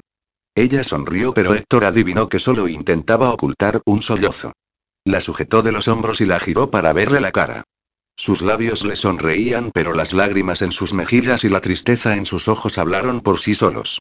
Naira, por favor, no y tranquilo, estoy bien y de verdad. Tendría que haberme ido ya, dijo Héctor dando un paso hacia atrás. No, no y Naira rodeó su pecho con sus brazos. Voy a sufrir igual si te vas hoy o mañana, por favor, quédate y levantando la cabeza para mirarle le sonrió. ¿No querías leer algo? Preferiría hacer el amor contigo y él la miró seriamente, con una expresión en su rostro que estremeció a Naida. Los ojos de ella se volvieron a humedecer. Hacer el amor eran palabras mayores y nunca pensó oírlas de su boca. Y aunque Héctor las había pronunciado consciente de su significado, agitó la cabeza de lado a lado y continuó sonriente. Preferiría follar, follar como locos y en la cocina, en el salón, en las escaleras, en la terraza, en el despacho y separándose de ella un paso empezó a señalar la mesa de la cocina. Había pensado que podríamos empezar echando un polvo aquí, luego otro en el sofá, otro en la alfombra y otro en las escaleras. O, para ahorrar tiempo, un mismo polvo que empiece aquí y acabe allí. ¿Qué te parece? ¿Sí? ¿Sí? ¿Sí? Preguntó con la lengua fuera imitando a un perrillo. Naira empezó a reír a carcajadas y él a admirarla fascinado. Era tan increíblemente satisfactorio verla reír. Pocos segundos después, Héctor la desnudaba con impaciencia, devorando sus labios y acariciando su piel como si un cronómetro les marcara la marcha atrás. Una vez desnudos, sentó a Naira sobre la mesa, lamió sus pechos con voracidad y cerró los ojos al notar la humedad de su interior empapando su erección. Sin dejar de besar sus labios, embistió contra su cuerpo una y otra vez. Mirándola con una sonrisa, la alzó para llevarla a horcajadas hasta el sofá, donde el frenético vaivén de sus cuerpos explosionó en un gemido descontrolado. ¿No teníamos que acabar en las escaleras? preguntó Naira aún extasiada. Sí, creo que habría que repetirlo, algo no ha salido bien y Héctor la miró a los ojos sonriente. El domingo, después de comer, los tres acabaron dormidos en el salón, Irina en su parque infantil, Héctor estirado en el sofá y Naira tumbada sobre él. Habían vuelto a pasar la noche enredados y al final el cansancio pudo con ellos. Cuando Irina los despertó con sus balbuceos, pasaban pocos minutos de las cinco de la tarde. Héctor miró el reloj y acarició la cabeza de Naira, que seguía apoyada sobre su pecho. Tengo que preparar las maletas. Ella se levantó en silencio y fue en busca de su hija para darle la merienda, mientras él subía las escaleras con una presión aplastando su pecho. Intentó introducir todas sus cosas en las dos maletas pero fue imposible. Era comprensible, se llevaba mucho más de lo que había traído. Y no se trataba solo de ropa. Bajó los paquetes a la puerta exterior, dejándolos lo más cerca posible de la carretera. Así cuando su hermano llegara, no tardarían en cargar el coche. Cuando volvió a entrar en la casa tan solo faltaban 15 minutos para las 7 y, conociendo a su hermano, sabía que apenas le restaban 5 para despedirse. Naira acababa de sacar a Irina de la bañera y la estaba secando con una toalla en el cambiador de la habitación de la niña. Héctor se acercó por detrás y la abrazó, rodeándola por la cintura y enterrándose en su cuello. Naira, prométeme que seguirás luchando, que seguirás siendo la mujer que eres ahora, la auténtica, la única y prométemelo. Ella asintió con la cabeza, incapaz de hablar. Eres la mejor madre que Irina podría tener. Gracias por permitirme ser su padre aunque solo fuera por unos meses. Tú y tú siempre serás su padre, dijo ella entre sollozos. Lo siento, Naira, lo siento, y deshizo el abrazo, depositando un beso sobre su cuello, se inclinó para besar a Irina y salió de la habitación. Raúl ya lo esperaba en la calle, cargando las maletas en el coche. Cuando vio aparecer a su hermano dedujo que no era buena idea entrar a saludar a Naira, así que en silencio continuó guardando sus cosas en el maletero. Héctor, cargó un par de cajas más y entró en el vehículo sin detenerse, sin mirar atrás. Una vez dentro, Raúl intentó decirle algo pero él levantó la mano rogándole silencio y cuando salieron de la calle, Héctor se dejó apoyar en la ventanilla, perdiendo la mirada a través de ella. Capítulo 21. Ataviado con uno de sus trajes de Armani, Héctor se situó frente a las puertas del ascensor. Volvió a usar sus gafas de sol para ocultar las ojeras. Apenas había conseguido dormir la noche anterior. Metió un dedo por el cuello de la camisa. Aquel traje le estaba asfixiando.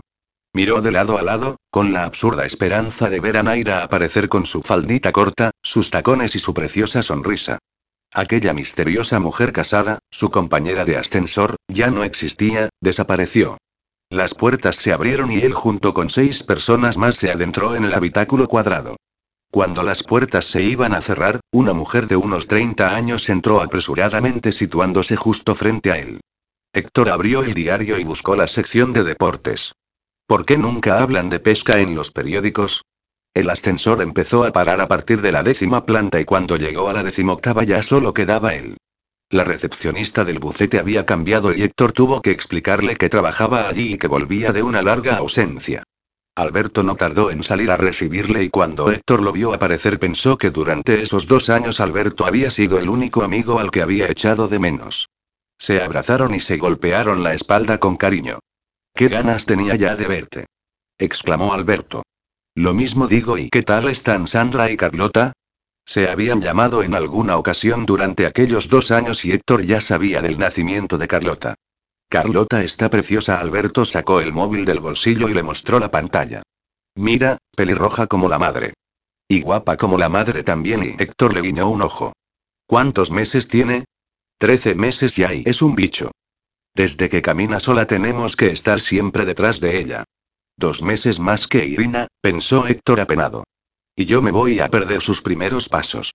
Continuaron conversando mientras se adentraban en el despacho de Alberto. Un par de horas después, Héctor ya se había puesto al día de los casos que esperaban sobre su mesa. Así que, ya ves, aquí trabajo no te falta y preparado para retomar tu puesto. Sí, dalo por hecho, mintió Héctor. Y cuando éste se levantó con la intención de salir del despacho de su amigo, Alberto le miró con curiosidad. ¿Quién es ella? ¿Cómo dices? Desde que has llegado no me has hecho ningún comentario sobre mujeres y lo que más me ha sorprendido es que no me has dicho nada de la nueva recepcionista. Hace dos años ya hubieses conseguido su teléfono nada más conocerla. ¿Hay algo que no me hayas contado? Preguntó Alberto alzando las cejas. Sí, que creo que necesito ir al oculista y ya, el oculista. Nunca le habían parecido los días tan insufriblemente lentos. Trabajaba hasta tarde en el bucete y salía a correr con Raúl siempre que ambos podían, consiguiendo así estar en casa el menor tiempo posible. Su apartamento ahora le resultaba frío, inerte, las paredes estaban vacías y cualquier ruido se repetía en un eco insoportable. Pero si los días eran lentos, las noches eran mortificantes. Si no conseguía dormir sus pensamientos solo los ocupaban Naira e Irina, si era capaz de dormir soñaba con ellas y si los sueños se convertían en pesadillas, ellas volvían a aparecer. El viernes a media mañana una llamada de su hermano le sorprendió. Raúl. ¿Pasa algo? No pudo evitar preocuparse por ellas. No, tranquilo y aunque tengo malas noticias. Tu reunión con la juez se ha retrasado para la siguiente semana. Joder. Otra semana de incertidumbre y una semana más, Héctor, una semana más y todo quedará resuelto y no sé, Raúl, no lo veo nada claro. Sé más positivo y ¿tienes planes para este fin de semana? Había pensado en ahogarme en la bañera o ver unas cuantas películas de Quentin Tarantino para animarme un poco. Interesante y pues mañana vienes a cenar a casa. Allí estaré. De nuevo la misma sensación al despertar. Una terrible presión en el estómago y una angustia oprimiéndole la garganta. Desde que Héctor se había ido, las noches habían pasado a ser infinitas y las mañanas amargas. Naira se levantó con pereza y fue en busca de su hija que ya la llamaba desde su habitación. Continuaba balbuceando muchos monosílabos sin sentido pero desde hacía unos días había empezado a decir mamá.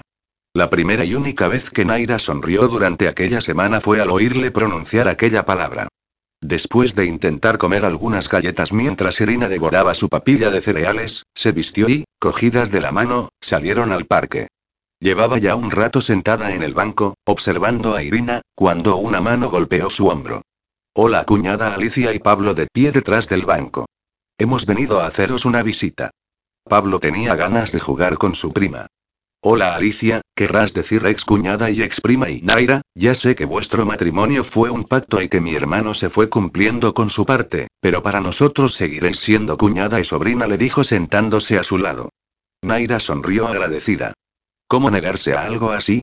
Gracias Alicia y para nosotras seguiréis siendo nuestra familia, sonrió cariñosamente. ¿Te encuentras bien? Alicia se acercó para contemplar mejor su rostro.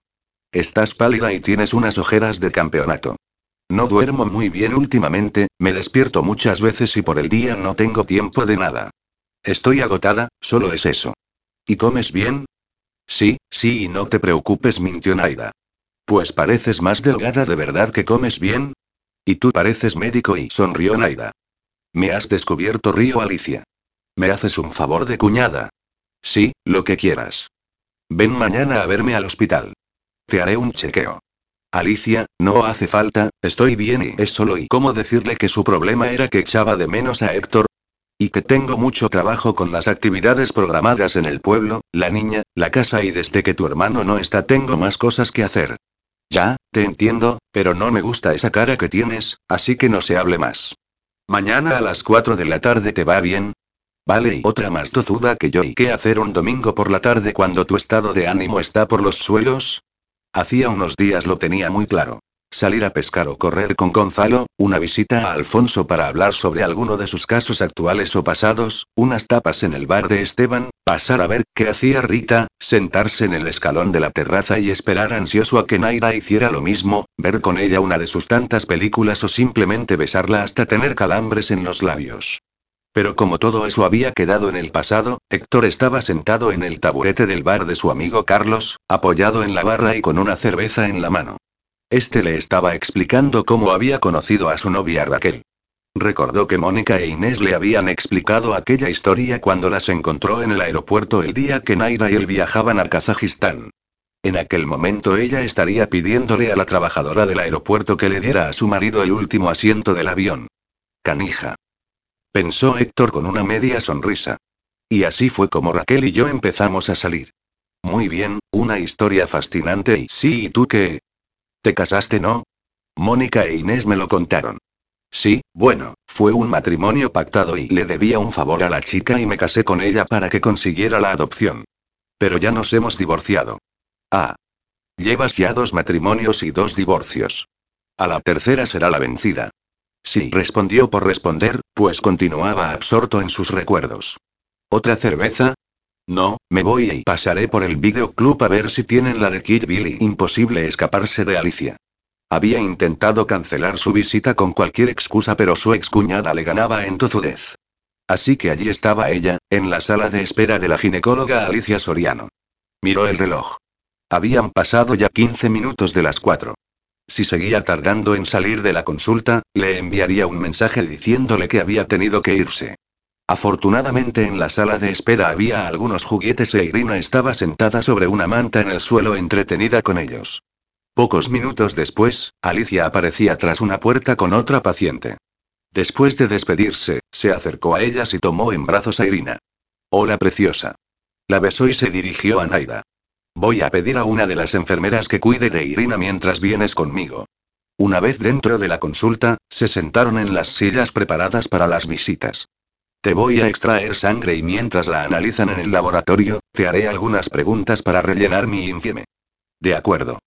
Alicia le preguntó sobre sus alergias, operaciones, enfermedades, la frecuencia con la que se hacía revisiones ginecológicas, análisis de sangre o simples controles rutinarios.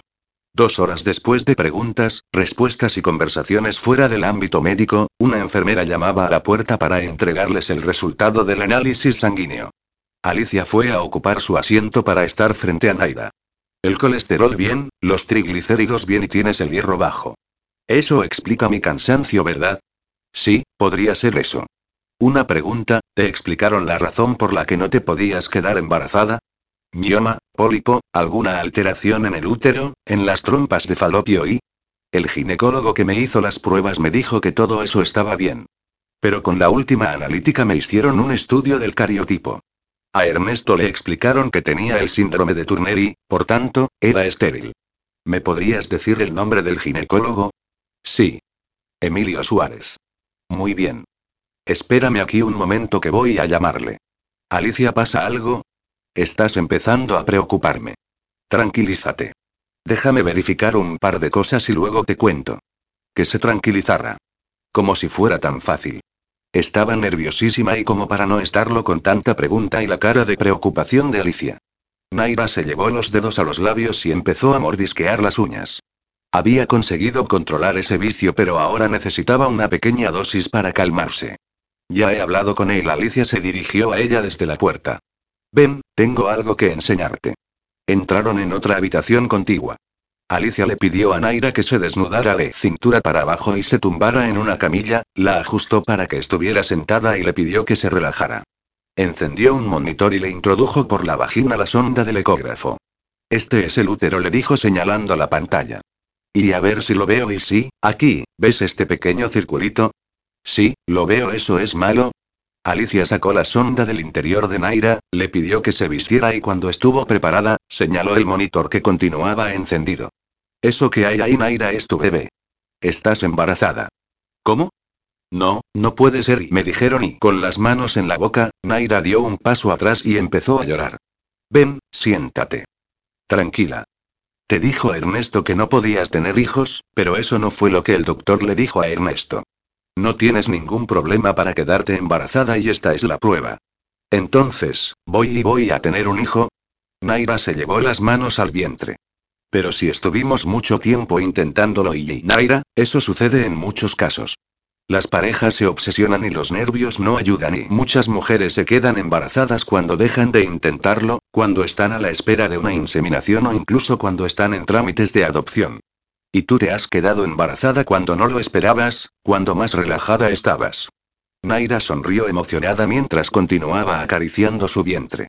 Había deseado tantas veces recibir esa noticia, tantas.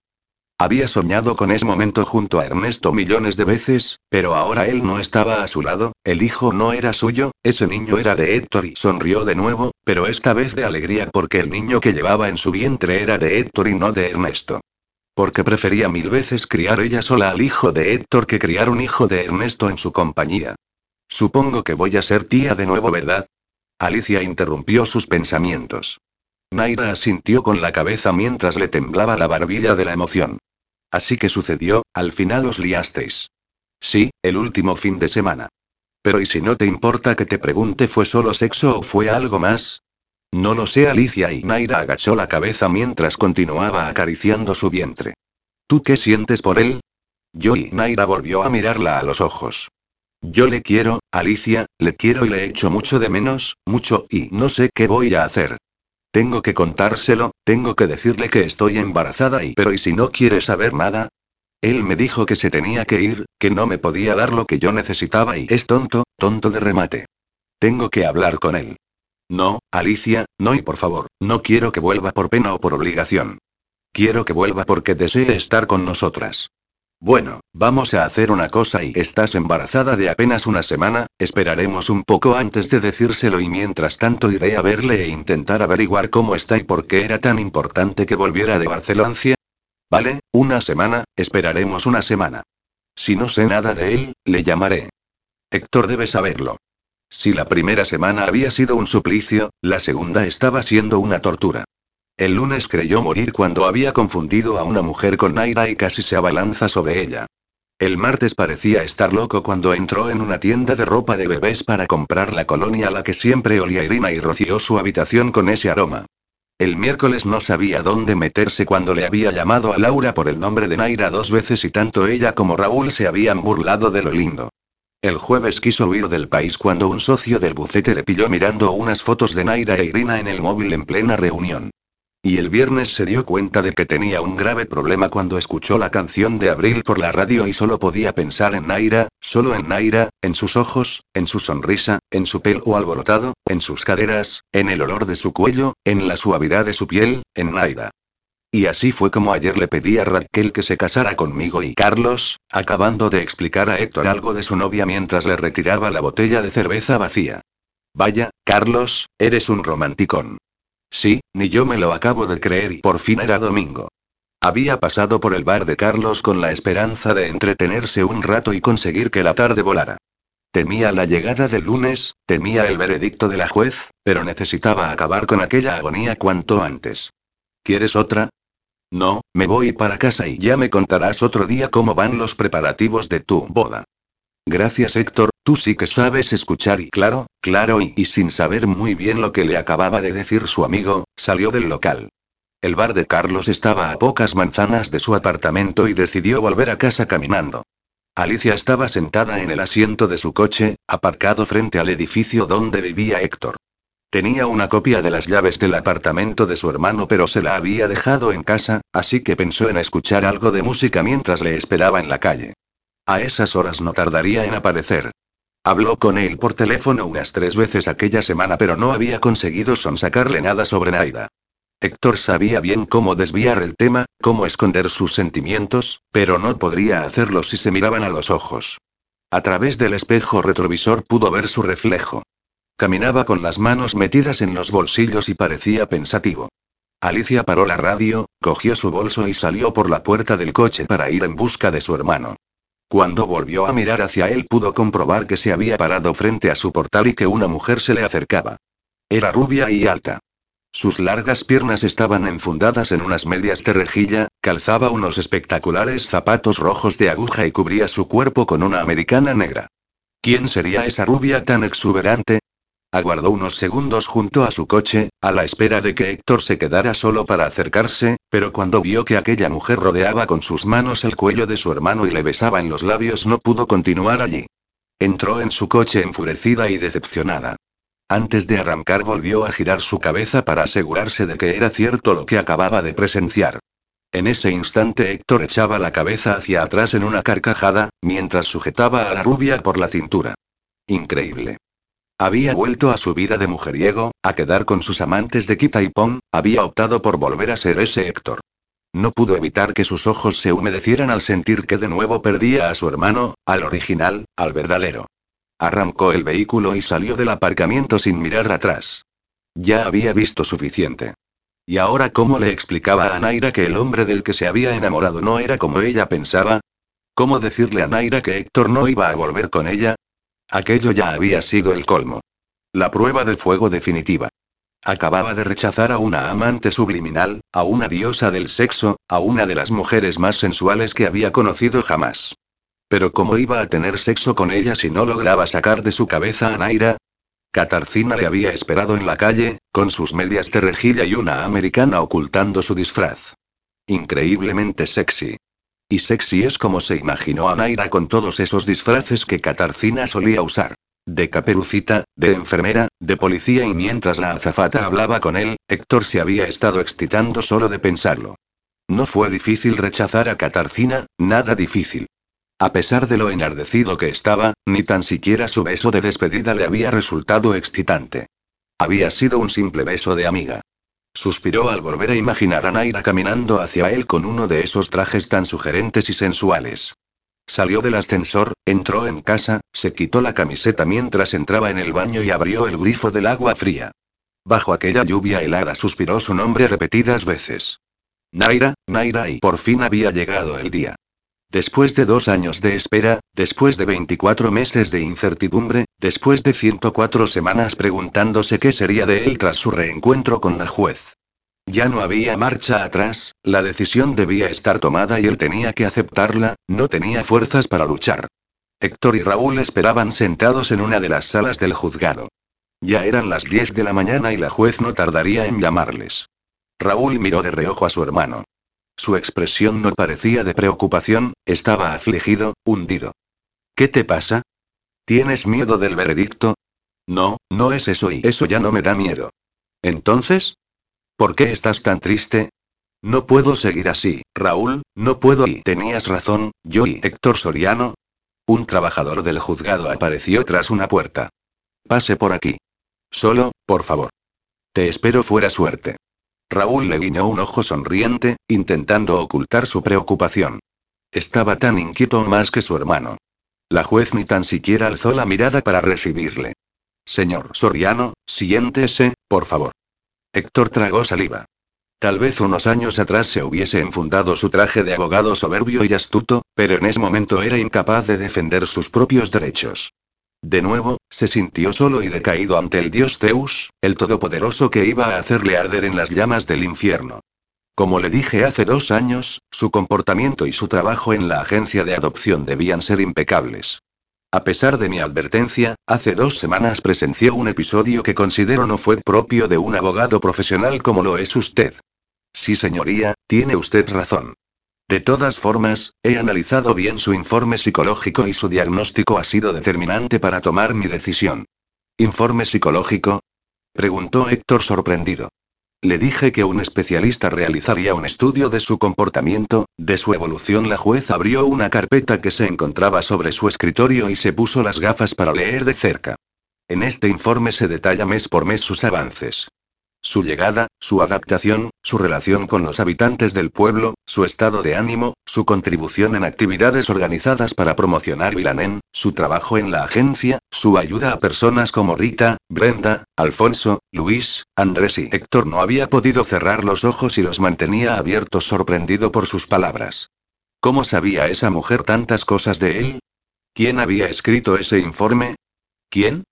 Incluso se detalla la ayuda desinteresada que le ofreció a una tal Naira y para más asombro, la juez levantó la mirada sobre sus gafas y le guiñó un ojo a Héctor.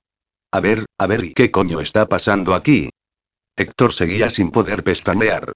No le voy a leer el informe completo porque es largo y contiene muchos vocablos técnicos que, le voy a ser sincera, no logro entender ni yo, pero sí le voy a leer la conclusión a la que ha llegado este especialista y que ha redactado no como profesional, sino como un habitante más de Vilán la juez carraspeó antes de empezar a leer. El texto dice después de haber pasado casi dos años conociendo a Héctor, disfrutando de su compañía, admirando su humildad, su bondad, compartiendo con él momentos de emoción, de alegría o incluso de tristeza, después de haber tenido la gran fortuna de formar parte de su vida, lo único que puedo hacer es agradecerle enormemente haber elegido a esta maravillosa persona para que conviviera con nosotros. Gracias, Matilde, mil gracias. Pero, sobre todo, gracias por regalarme un gran amigo. Un amigo que llegó a mi vida cuando más lo necesitaba y que espero no salga de ella jamás. ¿Gowi Gonzalo? Preguntó Héctor emocionado. Déjeme acabar y Héctor nunca necesitó ayuda psicológica, solo necesitaba tiempo. Tiempo para rehacerse como persona, tiempo para volver a ser quien creía haber olvidado, tiempo para pedir perdón a los demás y a sí mismo y tiempo para intentarlo de nuevo. Espero que mi informe le haya servido para comprender que Héctor no merece estar en prisión. A pesar de que en algún momento de su vida su comportamiento no fuera el más adecuado, estoy seguro de que nunca actuó con maldad. Lo sé porque confío plenamente en él. Héctor merece una oportunidad, merece vivir en paz consigo mismo y volver a ser el muchacho humilde que era y que sigue siendo. Gracias. Gonzalo será cabrón y soltó Héctor entre enfadado y conmovido. Espere, espere y que le tengo que leer el mensaje que me acaba de enviar la juez tomó su móvil y volvió a colocar bien sus gafas. Maite, por favor, léele estas palabras a Héctor. Sí, ya sé que he sido un cabrón por no decírtelo, pero yo, al igual que tú, recibí instrucciones claras y no podía hablar contigo del tema. Espero que esto no estropee nuestra amistad. Estoy fuera con tu hermano, así podrás decirme a la cara todo lo que estás pensando. Héctor no supo cómo reaccionar. Debía estar contento por el buen informe, Debía estar decepcionado porque Gonzalo se había acercado a él simplemente para hacer su trabajo. Debía estar emocionado por sus palabras, por su declaración de amistad sincera. ¿Cuánto había echado de menos a Gonzalo durante esas dos semanas? Y resulta que al final su amigo era psicólogo. Ni más ni menos. Y le estuvo psicoanalizando desde el primer momento. Cabrón. Por esa razón asistía todos los viernes al bar de Esteban, por eso le llevó a su casa aquella noche que se emborrachó de ratafía y por ese motivo le invitó a salir a correr con él. Para conocerle, para estudiarle, para hacer un infieme.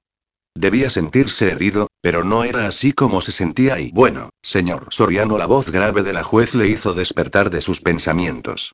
Después de haber analizado en detalle el informe de Gonzalo y teniendo en cuenta su opinión, queda usted absuelto de todo delito. Su expediente quedará limpio. Ni decir tiene que después de lo sucedido hace dos semanas, si Gonzalo no llega a estar detrás de usted en aquel momento, mi opinión hubiese sido muy distinta. Se trató de un malentendido y una discusión entre hermanos. No se preocupe, no volverá a pasar. Eso espero. La juez abrió un cajón de su mesa. Tenga, su permiso de conducir. Gracias, señoría. Héctor tomó el permiso y se levantó de la silla dispuesto a abandonar el despacho, pero cuando iba a sujetar el tirador de la puerta, la juez le llamó por su nombre. Héctor, un momento, por favor. Ella depositó sus gafas sobre la mesa y le dirigió una mirada sincera. Perdona, pero tengo que tutearte para darte las gracias. Muchas gracias por ayudar a mi prima. Rita es una gran mujer, ha sufrido mucho tras la muerte de su marido y ella sola ha tenido que sacar adelante a su hija, cuidando de su madre y de su negocio. Estos dos años has sido para Rita y para Brenda mucho más que un vecino que acudía cada viernes para echarles una mano. Has sido como un hijo para Rita y un hermano mayor para Brenda. Gracias por todo lo que has hecho por ellas. Gracias de verdad. Ha sido todo un placer, créame. Y ahora váyase, señor Soriano, ordenó la juez volviendo a colocarse las gafas. Tengo mucho trabajo que hacer. Sí, señoría, sonrió Héctor. Que pase usted un buen día. Y allí estaban los dos. De pie en la puerta de los juzgados. Uno con una sonrisa de oreja a oreja y el otro, el psicólogo, con una expresión de camino entre espero que no se enfade y me da exactamente igual lo que piense. A mí no me digas nada, yo no lo sabía y Raúl levantó las manos mostrando su inocencia. ¿Qué? ¿Te vas a quedar ahí mirándome con esa cara de pocos amigos o vas a dejarte de tonterías y darme las gracias? Preguntó Gonzalo cuando tuvo a Héctor frente a él. ¿Eres un jodido psicólogo? Sí, estudié psicología a distancia.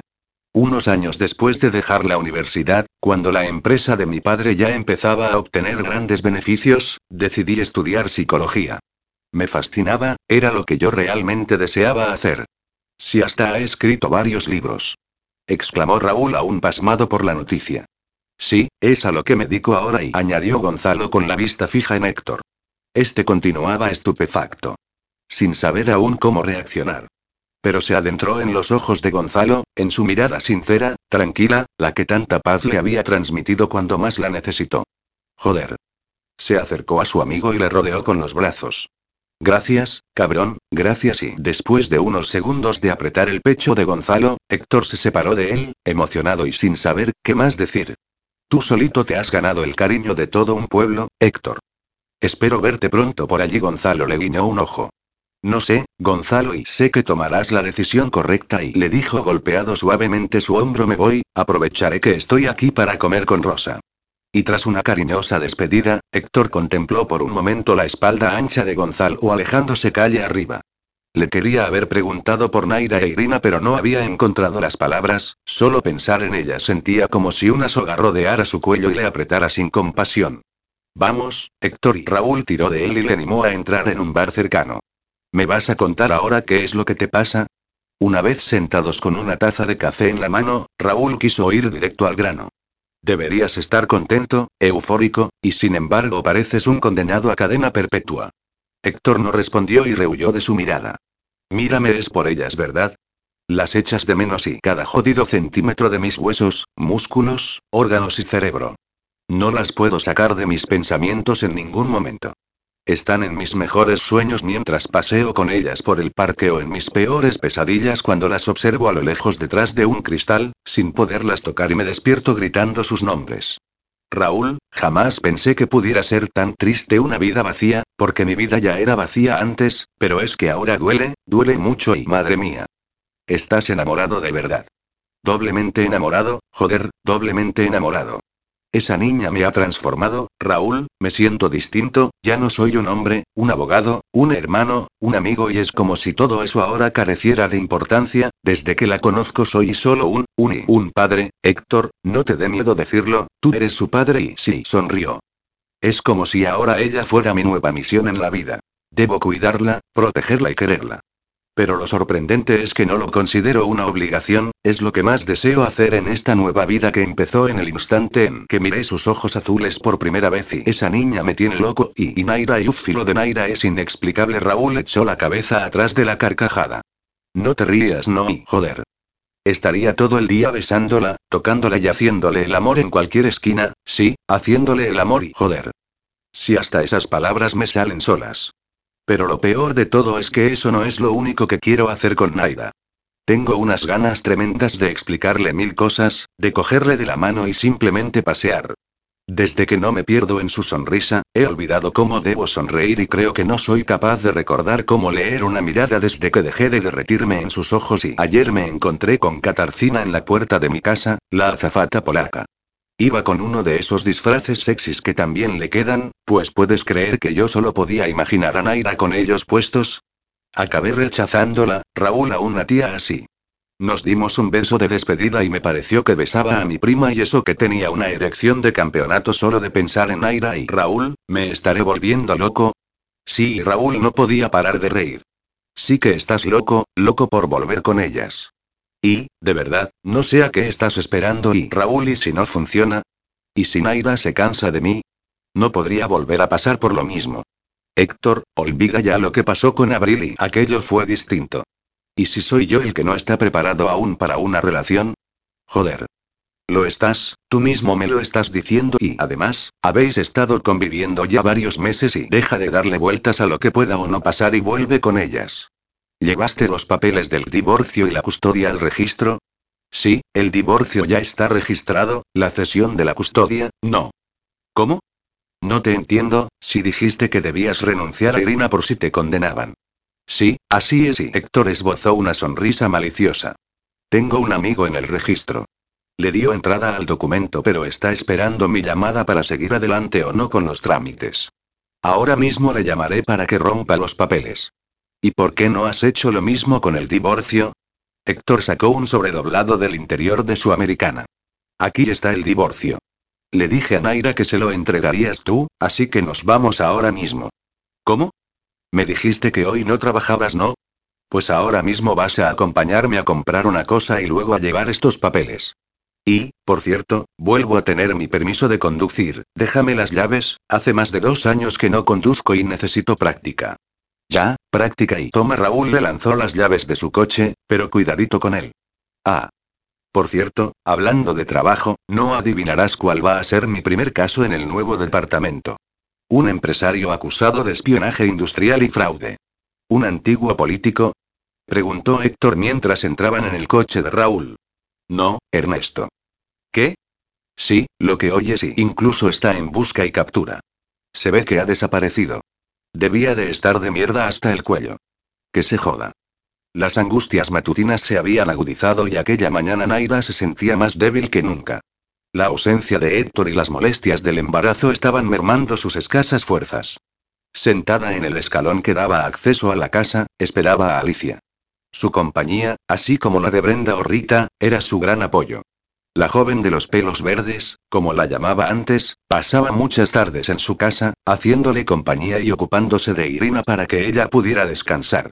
Brenda no necesitó saber nada del embarazo, ni de sus angustias matutinas, desde que Héctor se había ido la joven se había ofrecido a ayudar, como si intuyera el dolor de Naira, como si quisiera cubrir parte de la ausencia de Héctor. Como podía haberse sentido incómoda con Brenda alguna vez, Aquella niña era un verdadero encanto y ahora entendía la amistad tan especial que unía a Héctor y a Brenda.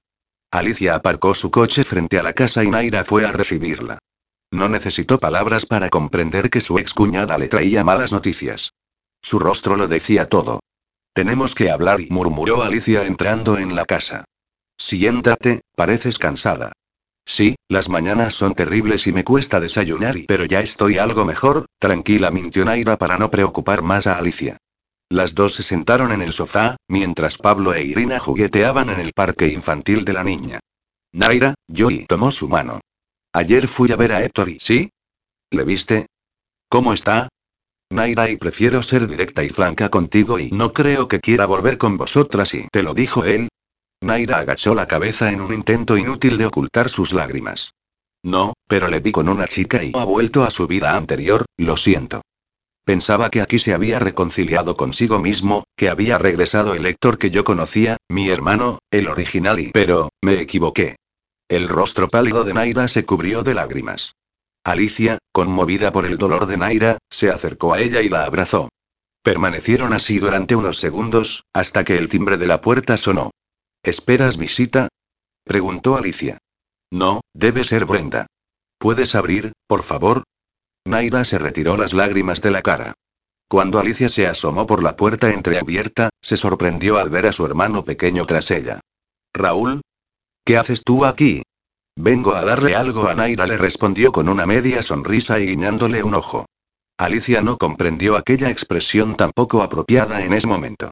Ella dio un paso atrás para volver al salón y Raúl entró en la casa dejando la puerta exterior entornada. Hola Raúl. Saludó Naira, intentado esbozar una sonrisa. Hola Naira, he venido a traerte los papeles del divorcio pero y Raúl dejó de hablar al ver el rostro emblanquecido de Naira y la tristeza reflejada en sus ojos. ¿Estás bien? No está bien, no, Raúl respondió Alicia enfadada. Lo que está es embarazada de tu hermano, de tu querido hermano y, tú para colmo le traes los papeles del divorcio lo que nos faltaba. ¿Estás embarazada? Él abrió los ojos sorprendido. Pero Héctor no lo sabe y no sé si quiero que lo sepa y Naira le interrumpió cabizbaja, mientras se daba media vuelta para ocultar lo que sus ojos decían en realidad. Yo, no sé, estás embarazada y no me lo pensabas decir. Héctor entró en el salón sorprendiendo a todos. La voz de Héctor despertó el corazón de Naira que empezó a latir con una fuerza sobrenatural. Él había vuelto, estaba allí pero, cuando giró su cuerpo y vio en sus ojos el fuego avivado por la furia, fue consciente de sus últimas palabras. Yo y la angustia reapareció, sintiendo un terrible pinchazo en el estómago. ¿Pensabas ocultarme algo así? Al no recibir respuesta, Héctor gruñó enfurecido. Joder. Joder. Y salió de la casa dejando atrás el estruendo de un portazo. Raúl, al ver cómo Naira se derrumbaba en el sofá con el rostro anegado en lágrimas, se dirigió a su hermana con mirada acusadora pero se puede saber por qué coño no pensabais decirle nada a Héctor. Joder Alicia. Que está embarazada de él. Sí, Raúl y pero él ha vuelto a su vida de mujeriego y ¿qué coño estás diciendo? Le vi ayer con una rubia besándose en la puerta de su casa y Raúl, él ha decidido volver a su anterior vida y Alicia, para y Raúl la interrumpió mostrándole las palmas de las manos. Sí, ayer fue una antigua amante suya de verle y él la rechazó. Me lo ha dicho, Alicia, la rechazó porque está enamorado de Naida. ¿Qué viste ayer? ¿Un beso? Sí, un beso y solo fue eso, Alicia, un beso de despedida que ella le dio después de que él la rechazara. ¿Y entonces por qué se ha ido? ¿Por qué ha vuelto a la ciudad? Alicia y el terror había oscurecido la voz de Naira y los dos se giraron asustados para mirarla. Alicia, estoy sangrando y Naira alzó una mano mostrando la sangre que cubría sus dedos y aterrada bajó la mirada al sofá, por el que empezaba a asomar una mancha roja bajo sus muslos. El sollozo de Naira se tornó espeluznante y su cuerpo empezó a temblar. No, no y Alicia y Alicia corrió al lavabo situado en el salón, cogió unas toallas y se las entregó a Naira para que limpiara su sangre. Vamos al hospital. Raúl, coge a los niños rápido. Héctor, con los ojos anegados en lágrimas, conducía apresuradamente por la carretera comarcal que rodeaba el municipio de Vilanen. Las palabras de Naira retumbaban en sus oídos una y otra vez, taladrando su cerebro y atormentando su corazón. ¿Por qué no pensaba decirle que estaba embarazada? ¿Por qué? Recordó aquella noche en el hospital, cuando pensaba que Abril había provocado su aborto y descubría decepcionado y terriblemente herido que él no era el padre y volvió a sentir el mismo desgarro en el corazón, volvió a sentir el engaño y el dolor y las lágrimas no cesaban de empapar sus mejillas y la imagen de Naira se había quedado impresa en sus retinas. Estaba pálida y sus preciosos ojos negros velados por la tristeza. ¿Por qué? ¿Por qué? ¿Por qué no quería decirle que estaba embarazada? ¿Por qué? El móvil vibró en su bolsillo. Suspiró antes de cogerlo. Era un mensaje de su hermano. Héctor, Alicia te vio ayer con la azafata y todo ha sido un malentendido. Vamos camino del hospital, Naira está sangrando. Joder. No, pero cuando volvió a mirar la carretera, lo último que pudo distinguir en ese instante fue unos árboles en el arcén aproximarse y un estruendo estremecedor. Sus ojos se cerraron. Todo se tornó oscuro y confuso. Durante unos segundos pudo distinguir el herbal rozándole la nariz, algo húmedo se deslizaba por su frente y el cinturón de seguridad se le había clavado entre las costillas. Aquello debía doler, pero no lo recordaba con exactitud. Luego, todo volvió a ser difuso. Cuando abrió de nuevo los ojos, estaba tumbado en el suelo, o tal vez sobre una camilla. La parte delantera del coche estaba destrozada y salía humo del motor. Volvió la confusión. Creía estar en una ambulancia pero la sirena se oía a lo lejos. De nuevo la oscuridad. Una voz familiar y reconfortante le animó a levantar los párpados. Raúl andaba apresuradamente a su lado. Tranquilo Héctor, te pondrás bien y tranquilo. Una goma le apretaba las mejillas. El aire que respiraba era fresco e invadía sus fosas nasales. Los fluorescentes del techo le molestaban. No quería cerrar los ojos, pero esas luces le cegaban. Intentó llamar a Raúl pero sus labios estaban trabados, algo le impedía moverlos. Sentía frío en los pies. El suelo de la calle estaba húmedo y andaba descalzo. No entendía muy bien qué hacía allí. Caminaba aturdido, confundido, medio desnudo entre la oscuridad y la niebla. Ante él apareció la imagen de un puente de piedra. Recordó ese lugar, él ya había estado allí y siguió avanzando sobre el empedrado. Era largo y la espesa niebla le impedía ver el final. Bajo el puente, a unos 7 u 8 metros, la corriente del río era tan fuerte que parecía sentir como el agua le salpicaba la cara. Continuó caminando sobre las baldosas de piedra mojadas hasta que pudo distinguir una sombra. Era una figura humana. Se acercó lentamente. Seguía sin comprender qué hacía allí, pero su cuerpo actuaba de forma independiente, como un autómata siguiendo unas órdenes programadas. La persona estaba de pie delante de la barandilla de hierro, apoyada sobre el borde del puente, con un brazo se sujetaba para no caer y con el otro sostenía un bebé. Era una mujer. Aligeró el paso para aproximarse y avisarle del peligro. Empezó a inquietarse. Cuando estaba a menos de un metro pudo reconocer a Naira que tomaba a Irina en brazos. Sobre sus mejillas las lágrimas negras habían apagado el color de su piel y sus ojos ya no brillaban. Su cuerpo temblaba por el frío y su brazo iba separándose de la baranda. Héctor las contemplaba aterrorizado al comprender lo que ella pretendía hacer, pero no podía hablar. Intentó advertirla del peligro que corrían cuando una voz a su espalda le hizo sobrecogerse. Era su padre, que con una serenidad imperturbable, le dijo a Héctor, te dije que ayudaras a esa mujer. Papá, lo hice, lo hice y, alcanzó a decir. Su cabeza giró de nuevo para buscar a Naira, pero no la vio. Horrorizado, se asomó al precipicio y distinguió sus cuerpos sin vida chocar contra las rocas del río. Intentó chillar pero no pudo. Sentía frío y sed, mucha sed.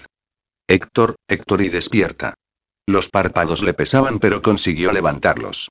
Sintió un alivio atroz al reconocer el rostro de su hermano. Naira y murmuró casi sin voz. ¿Qué dices? Raúl acercó su oreja a la boca de su hermano. ¿Cómo está Naira? Pero Héctor. Te has roto tres costillas, tienes un golpe bastante fuerte en la cabeza y tú te preocupas por esa mujer. Por favor, Raúl, vale, sí, sé dónde está y lo que hizo la semana pasada y pero de verdad, Héctor tan importante es en este momento. Joder, que estabas conduciendo borracho, que me va a costar mi puesto sacarte de esta y ¿de qué me estás hablando, Raúl? Yo no estaba borracho, ¿dónde están Naira e Irina? ¿Irina? ¿Otra chica en apuros? Joder, Héctor. Que estás en un hospital, metido en un buen lío y tú solo pensando en tus amiguitas y Raúl, no me jodas, esto no tiene gracia y Naira está bien. ¿Cómo está el bebé? ¿Qué bebé? Menudo golpe te has dado en la cabeza. Será mejor que descanses. Estás delirando. Raúl, el que va a acabar delirando eres tú como no me digas cómo está Naira. Esto es increíble y Raúl movió la cabeza de lado a lado y se sentó en el borde de la cama donde su hermano descansaba. Me dijiste que el lunes se fue de su casa, ¿verdad? Pues sé que ese mismo día se registró en un hotel bastante sencillo en las afueras de la ciudad y contrató el alquiler de un trastero, imagino que para guardar sus cosas. El martes abrió una cuenta bancaria e ingresó un talón por unos 5.000 euros y... Joder Raúl. Le interrumpió Héctor entrando en cólera. No me cabres más y eso pasó hace dos años y hace dos años no, Héctor, hace una semana y será mejor que llame a la enfermera. Tu cabeza no está bien. No, Raúl, no y esto no puede haber sido un sueño. Héctor sintió un terrible dolor en el pecho. Raúl, por favor, dime que esto es una broma. Héctor, tranquilízate y llamaré a la enfermera para que te dé un calmante. Estás temblando. Raúl, ¿dónde está Naira? Dos lágrimas se deslizaron por sus mejillas y un nudo en la garganta le impedía respirar con normalidad. Por favor, Raúl, dime que no fue un sueño, dime que no fue un sueño y Héctor, no sé a qué sueño te refieres y me llamaron esta noche porque has tenido un accidente con el coche e ibas de alcohol hasta las cejas, no, no y no, no puede haber sido un sueño, ellas son reales, Raúl, son reales y voy a llamar a la enfermera, Héctor, tú no estás bien y el golpe en la cabeza te hace decir tonterías. Ahora mismo vuelvo y Raúl salió de la habitación a pesar de las súplicas de su hermano. No, no te vayas Raúl y Raúl y no puede haber sido un sueño, por favor, vuelve y las lágrimas saladas humedecieron sus labios. Apenas podía respirar y las convulsiones de los sollozos le presionaban los pulmones. El dolor en el pecho era insoportable. ¿Dónde estaban Naira e Irina? ¿Dónde? Inspiró profundamente al sentir que necesitaba oxígeno. Estaba solo en la habitación, cerró los ojos y deseó por un instante estar muerto, muerto. Vaya. ¿A quién tenemos aquí? El abogado mujeriego que tiene por norma no liarse con mujeres casadas y Héctor abrió los ojos sobresaltado. No había olvidado esa voz ni su tono de ironía y soberbia. Ernesto estaba allí, de pie frente a su cama y sonriendo.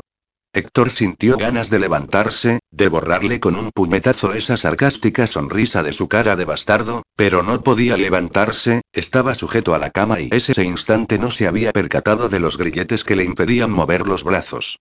Intentó gritar el nombre de su hermano pero sus labios estaban sellados. Sumido en la rabia y la impotencia, Héctor intentó deshacerse de las cadenas que le unían a la cama pero éstas tiraban de él, provocándole heridas en las muñecas. Héctor, Héctor y despierta. Abrió los ojos y la imagen de su hermano apareció borrosa. Los cerró y los volvió a abrir para enfocar mejor y Raúl, Raúl y intentó reincorporarse pero un dolor en el hombro se lo impidió. Hoy. Por fin, por fin y había sido una pesadilla y sujetó a Raúl del cuello de la camiseta para acercarle a él. ¿Dónde está Naira? Naira, ¿qué Naira? Héctor sintió de nuevo como el nudo en la garganta le impedía respirar. No, no y joder. Raúl, ¿no ves la cara que tiene? No bromees con esas cosas y la voz de su querida Ali nunca le había parecido tan angelical. Se lo merece, por destrozarme el coche y gruñó Raúl enfadado.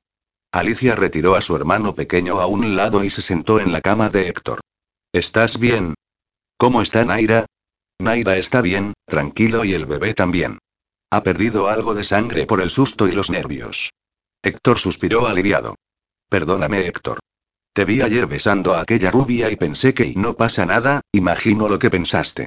Naira te iba a decir lo del bebé. Fui yo quien le pidió que esperara una semana para hablar antes contigo. Raúl me ha explicado todo lo de la juez, los dos años en Pillanen y la razón por la que debías renunciar a Irina. Naira también lo sabe. ¿Dónde está? Está aquí, al otro lado de la cortina. Iván ha conseguido que pudierais compartir habitación. Alicia se llevó el dedo índice a los labios. Pero está dormida. Al conocerlo de tu accidente hemos tenido que darle calmantes naturales para que se tranquilizara y se ha dormido. La pobre no descansa muy bien desde que te fuiste.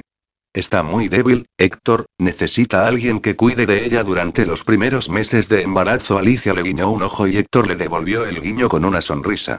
Ella me dijo que no se podía quedar embarazada.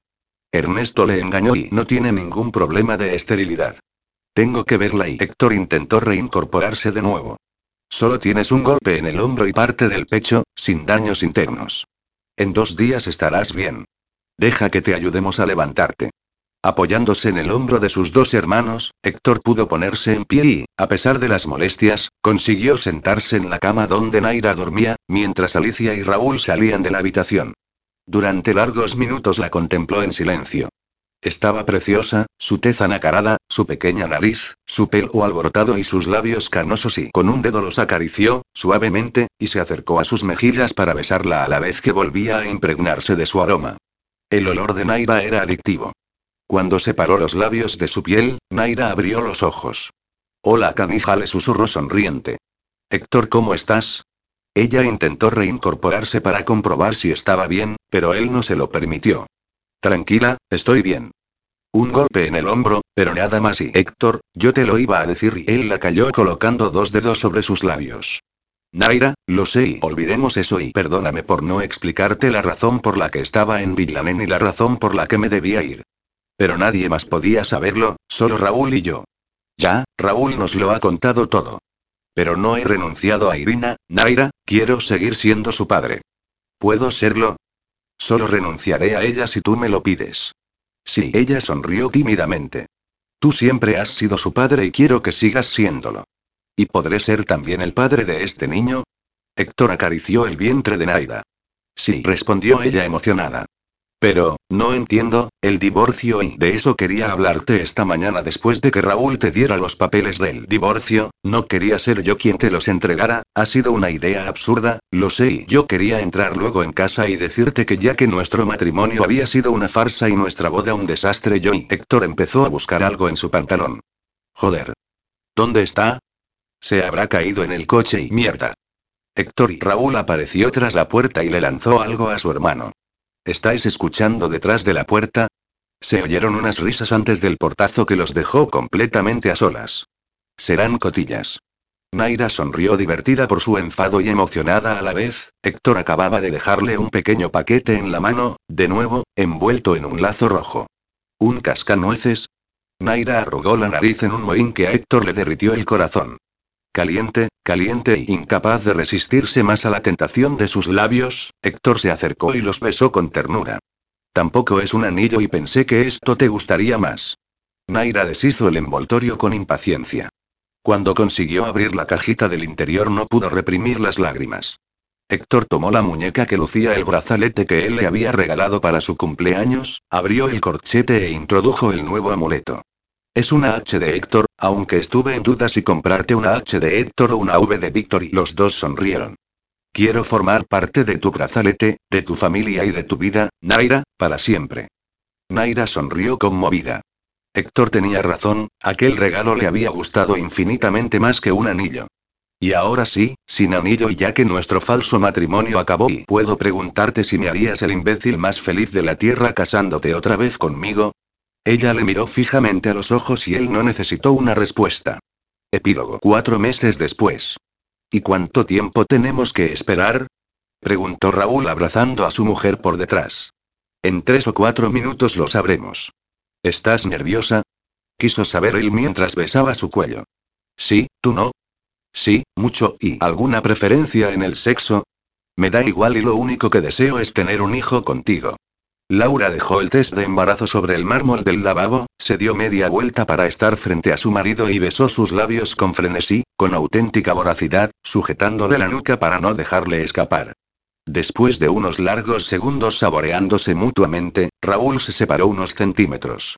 Uau, y me encanta cómo te está sentando el embarazo, susurró él en un jadeo, mientras sus ojos se clavaban en el test. ¿Sí? preguntó Laura emocionada. Sí, cariño, y estamos embarazados. Ella no necesitó girarse para comprobarlo, las pupilas de su marido hablaban por sí solas. En silencio y con la emoción desbordando sus corazones, los dos se fundieron en un abrazo infinito. Te quiero, murmuró Raúl en su cuello. Te quiero, susurró Laura apoyada sobre su hombro. Aunque tengo unas ganas enormes de salir ahí fuera y gritarlo a los cuatro vientos, creo que hoy no deberíamos decirle nada a mis hermanos, propuso él mientras acariciaba el vientre de su mujer. Sí, hoy es el día de Héctor y Naida. Mañana les daremos la noticia. Muy bien, afirmó él sonriente. Vamos, nos tenemos que vestir ya, que la boda no puede empezar sin los testigos. Unos minutos después, Raúl y Laura salían cogidos de la mano de la habitación que había sido de Naira durante año y medio. Ese sábado se celebraba la segunda boda de Héctor y Naira y ellos habían llegado a Vilán en la tarde del día anterior para ayudar con los preparativos. La ceremonia volvía a oficiarse en el ayuntamiento y el banquete, al que habían sido invitados los amigos de la pareja, se celebraría en una amplia terraza situada en la parte trasera del bar de Esteban, que había sido preparada con mesas, sillas y una tarima donde tocaría una orquesta. Ven aquí, dicho y Héctor, vestido con un pantalón negro de pinzas y una camisa blanca, corría por el pasillo detrás de Irina, que en las últimas semanas había pasado de gatear a galopar. Hermano, a pesar de estar a punto de casarte, veo que sigues perdiendo el culo por las rubias y bromeó Raúl. Sí, afirmó Héctor sonriente mientras alzaba a Irina en brazos. Esta rubia me tiene loco y, después de besar a la niña y colocarle bien el vestido, se la ofreció a su hermano. ¿Os importa cuidar de ella mientras voy a ayudar a Naira? Ah, no. De eso nada y tú no puedes ver a la novia hasta que no llegue al ayuntamiento y, exclamó Laura. Alicia y yo la ayudaremos. Pero, Laura, si fui con ella a comprar el vestido y me da igual y. Y con Iván a buscar a Rita que debe estar sufriendo uno de sus ataques de llanto. Y efectivamente, cuando entraron en el supermercado se encontraron a Rita llorando emocionada.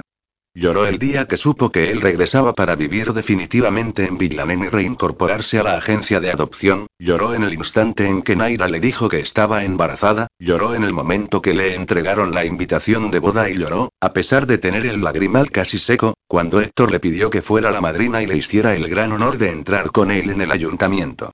A pesar del llanto, Rita no pudo evitar mirar a los tres hombres de arriba abajo y emitir un silbido de admiración. Estáis guapísimos. Héctor alzó la ceja derecha y menuda era Rita. Si ni tan siquiera se había fijado en él y en su cuñado, solo tenía ojos para su hermano pequeño y para colmo le había sujetado del brazo como si fuera Raúl el novio y Rita, soy yo quien se casa, no Raúl y ay. Sí y perdona y una vez se cogió del brazo correcto, Rita tiró de Héctor. Vamos Thor. En la sala de plenos del ayuntamiento ya esperaban todos sus amigos. Del pueblo acudieron Ignacio, Alfonso, Luis y Antonio junto con sus respectivas mujeres, Andrés, su esposa, Natalia y Dimitri. Brenda, aunque fue con ellos desde el supermercado, iba acompañada de Jaime, que en ese momento estaba fotografiando a la novia. Este había aceptado la oferta de trabajo en Gerona y la relación amorosa entre ambos se estaba afianzando de tal manera que Jaime estaba decidido ese mismo día a proponerle a Brenda compartir su apartamento. Alberto, Sandra y su hija Carlota también estaban allí. Tras el disgusto por la dimisión de Héctor, Alberto se había alegrado por su decisión al conocer la noticia de su matrimonio y su futura paternidad. Bueno, solo entonces supo que ya era padre de una niña y que iba a ser la segunda vez que se casaba con Naira, la mujer que por fin había conseguido enamorar a Héctor. ¿Estás nervioso? preguntó Raúl al ver a su hermano echarse el pelo hacia atrás. Pues sí, la verdad es que sí, respondió Héctor deseando ver a Naira aparecer por la puerta. Deberías estar acostumbrado, es la tercera vez ya y la segunda boda con la misma mujer y qué gracioso. Eres todo un fenómeno animando y y para fenómeno, el bombón que acaba de entrar y menudo pibonazo. Exclamó Raúl con el mismo tono arrogante que usaba su hermano dos años atrás. Tras comprobar que quien aparecía por la puerta era su futura esposa, Héctor se giró enfadado. Y deja de mirar así a mi mujer, imbécil. Me encanta, me encanta y... Río Raúl a carcajadas, disfrutando de lo lindo al devolverle al ex arrogante de su hermano todas aquellas bromas que a él tanto le habían molestado. Héctor volvió a girarse y se quedó embobado ante la imagen que aparecía ante él. Naira, la única mujer que hacía que su corazón se desbocara como un caballo salvaje, la canija que le sacaba de quicio y por la que perdía la poca cordura que aún poseía. La misma mujer que había abrazado la noche anterior hasta quedarse dormido y la que había besado esa misma mañana durante largos minutos antes de levantarse de la cama. La mujer que le hacía tremendamente feliz y por la que se desvivía cada minuto del día. La madre de la preciosa niña que caminaba a su lado, cogida de la mano. Sus dos bellezas, sus dos amores. Irina lucía un vestido blanco con un cinturón de margaritas rosas y unos zapatitos del mismo tono que no dejaba de mirar. Héctor sonrió al ver cómo intentaba tocarlos, mientras sus ojos se dirigieron al vientre de Naida. Ya estaba de cuatro meses y el embarazo se le empezaba a notar. El día anterior habían ido a visitar a Alicia a la consulta y ya sabían el sexo del bebé. Iban a tener un niño. Héctor alzó la mirada para contemplar de nuevo a su futura esposa. Llevaba el pelo recogido en un moño suelto adornado con algunas flores blancas y dos mechones acariciaban sus mejillas sonrojadas. Las angustias matutinas habían desaparecido y su apetito se había multiplicado por mil, por lo que el rostro de Naira había recuperado su color rosado y sus ojos volvían a brillar con un resplandor especial. La novia iba cogida del brazo de Gonzalo y detrás de ellos caminaban Rosa, Alicia y Laura. Rosa y Gonzalo llevaban ya un mes viviendo juntos en Villamen. Ella había dejado su trabajo de periodista y estaba empezando a escribir un libro sobre todos aquellos recodos de la tierra donde, según ella, residía la belleza. Cuando Gonzalo soltó su brazo y Naira se situó a su lado, Héctor se inclinó para besarla. ¿Cuánto tiempo hacía que no la tenía entre sus brazos? ¿Media hora? Treinta eternos minutos y ya echaba de menos sus besos. ¿Qué tenían aquellos labios que le hacían salivar? ¿Qué tenía esa boca que atraía la suya como si fuera un imán? ¿Qué tenía la fragancia de su piel que lo volvía loco de deseo? ¿Qué tenía ese cuerpo que Héctor? Antonio, el alcalde, carraspeó para llamarles la atención. Deja respirar a tu mujer y de paso déjame que empiece con la ceremonia. Sí, perdona y dijo él mientras Naira limpiaba con sus dedos el carmín en los labios de Héctor. Tras la breve ceremonia, todos los invitados disfrutaron del sabroso banquete preparado por Esteban y servido por un grupo de camareros contratados para atenderles. Rieron, bromearon, brindaron y vitorearon a los novios hasta que la música comenzó a sonar. Retiraron algunas mesas y delimitaron la zona de baile con algunas sillas. La primera canción la bailaron los novios, abrazados, naturalmente, y cuando los demás empezaron a animarse, Naira y Héctor volvieron a sus asientos. ¿Cómo estás? Preguntó él preocupado, mientras sentaba a Irina en su regazo. Tranquilo, estoy bien y algo cansada por el ajetreo de los últimos días y los nervios de esta mañana, pero solo es eso, cansancio. Héctor miró su reloj de pulsera.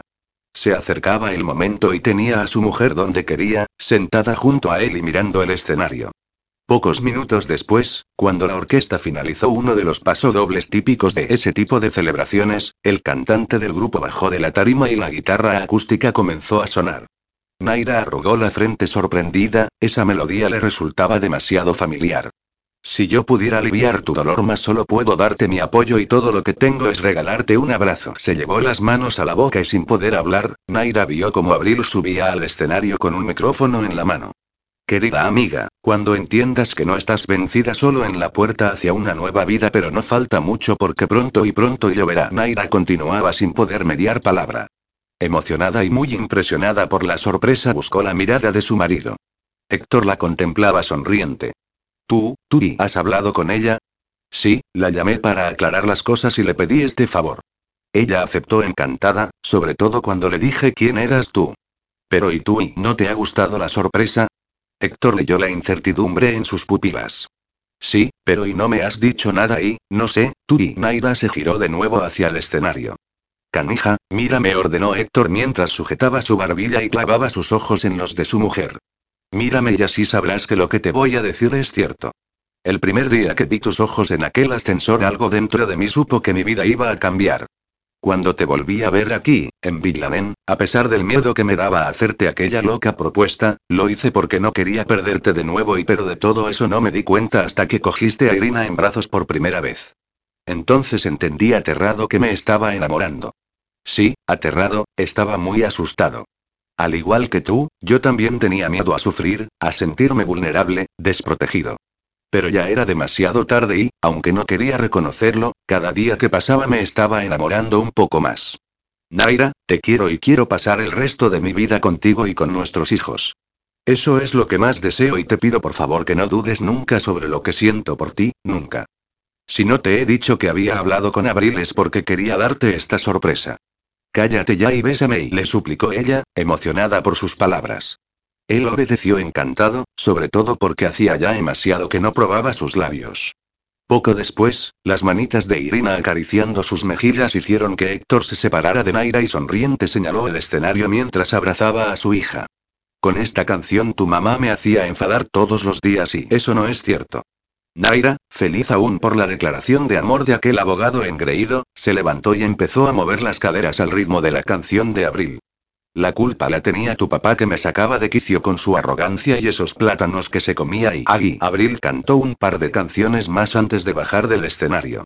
Después de firmar algunos autógrafos, dejar que le hicieran multitud de fotos y ayudar a Rita a levantarse después de que sufriera un desmayo al saber quién era aquella chica que cantaba como Los Ángeles, Abril consiguió llegar hasta los novios. Héctor, gracias y la cantante se acercó a él con cierta reserva, pero Héctor, para su sorpresa, la abrazó cariñosamente. Gracias a ti, gracias por venir Naira, me alegro mucho de volver a verte, dijo Abril dirigiéndose a la que todavía era una de sus periodistas favoritas. Enhorabuena por la boda y por el bebé. Héctor ya me contó cómo os conocisteis y que ya es la segunda vez que os casáis. Sí, lo nuestro ha sido toda una aventura y respondió Naira con una sonrisa. Yo os iba a decir que vuestra historia podría ser un tema perfecto para una canción, pero tal vez sea mucho mejor escribir una novela romántica. MMMMH y Naira se acarició la barbilla. Pues no es mala idea y me lo voy a pensar. Una vez acabó de hablar con los novios, Abril se acercó a Alicia para despedirse.